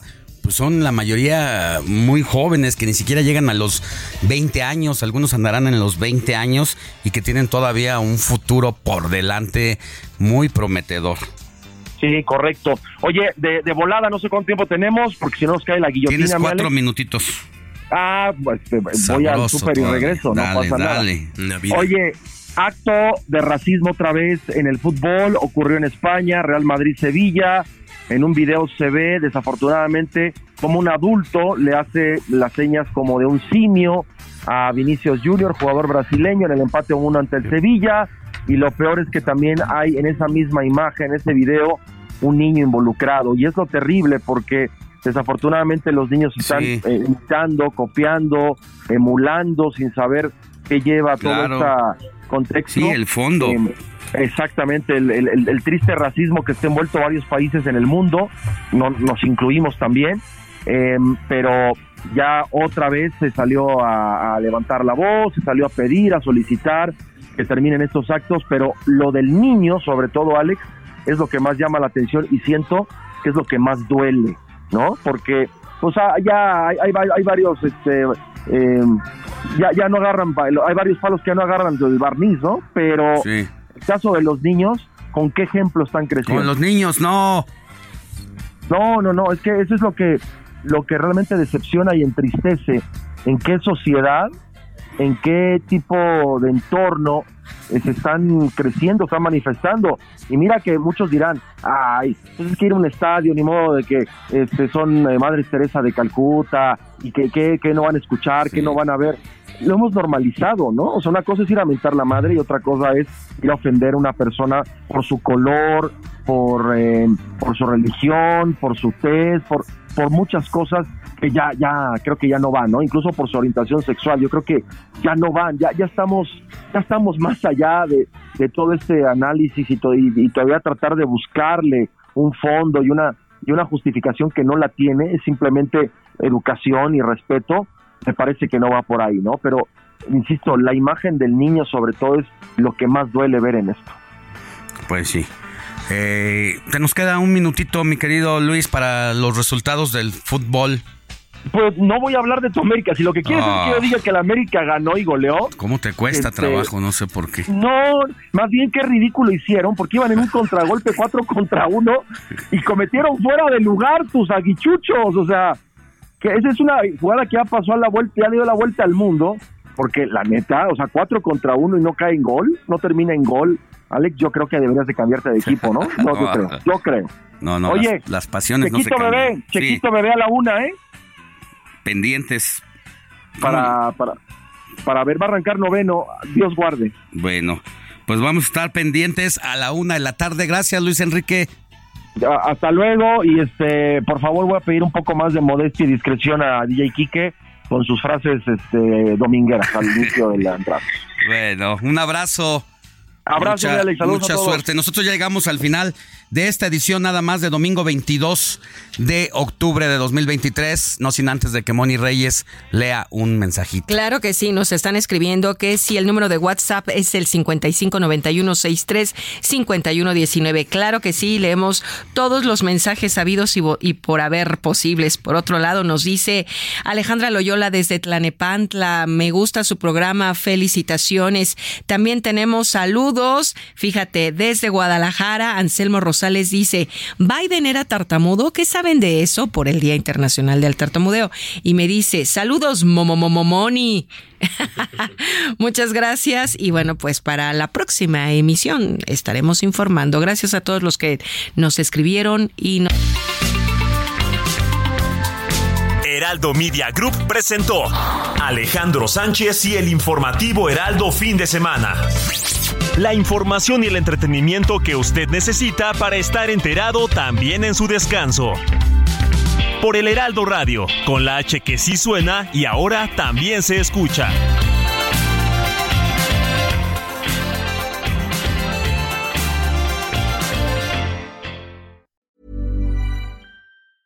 Hey, it's Danny Pellegrino from Everything Iconic.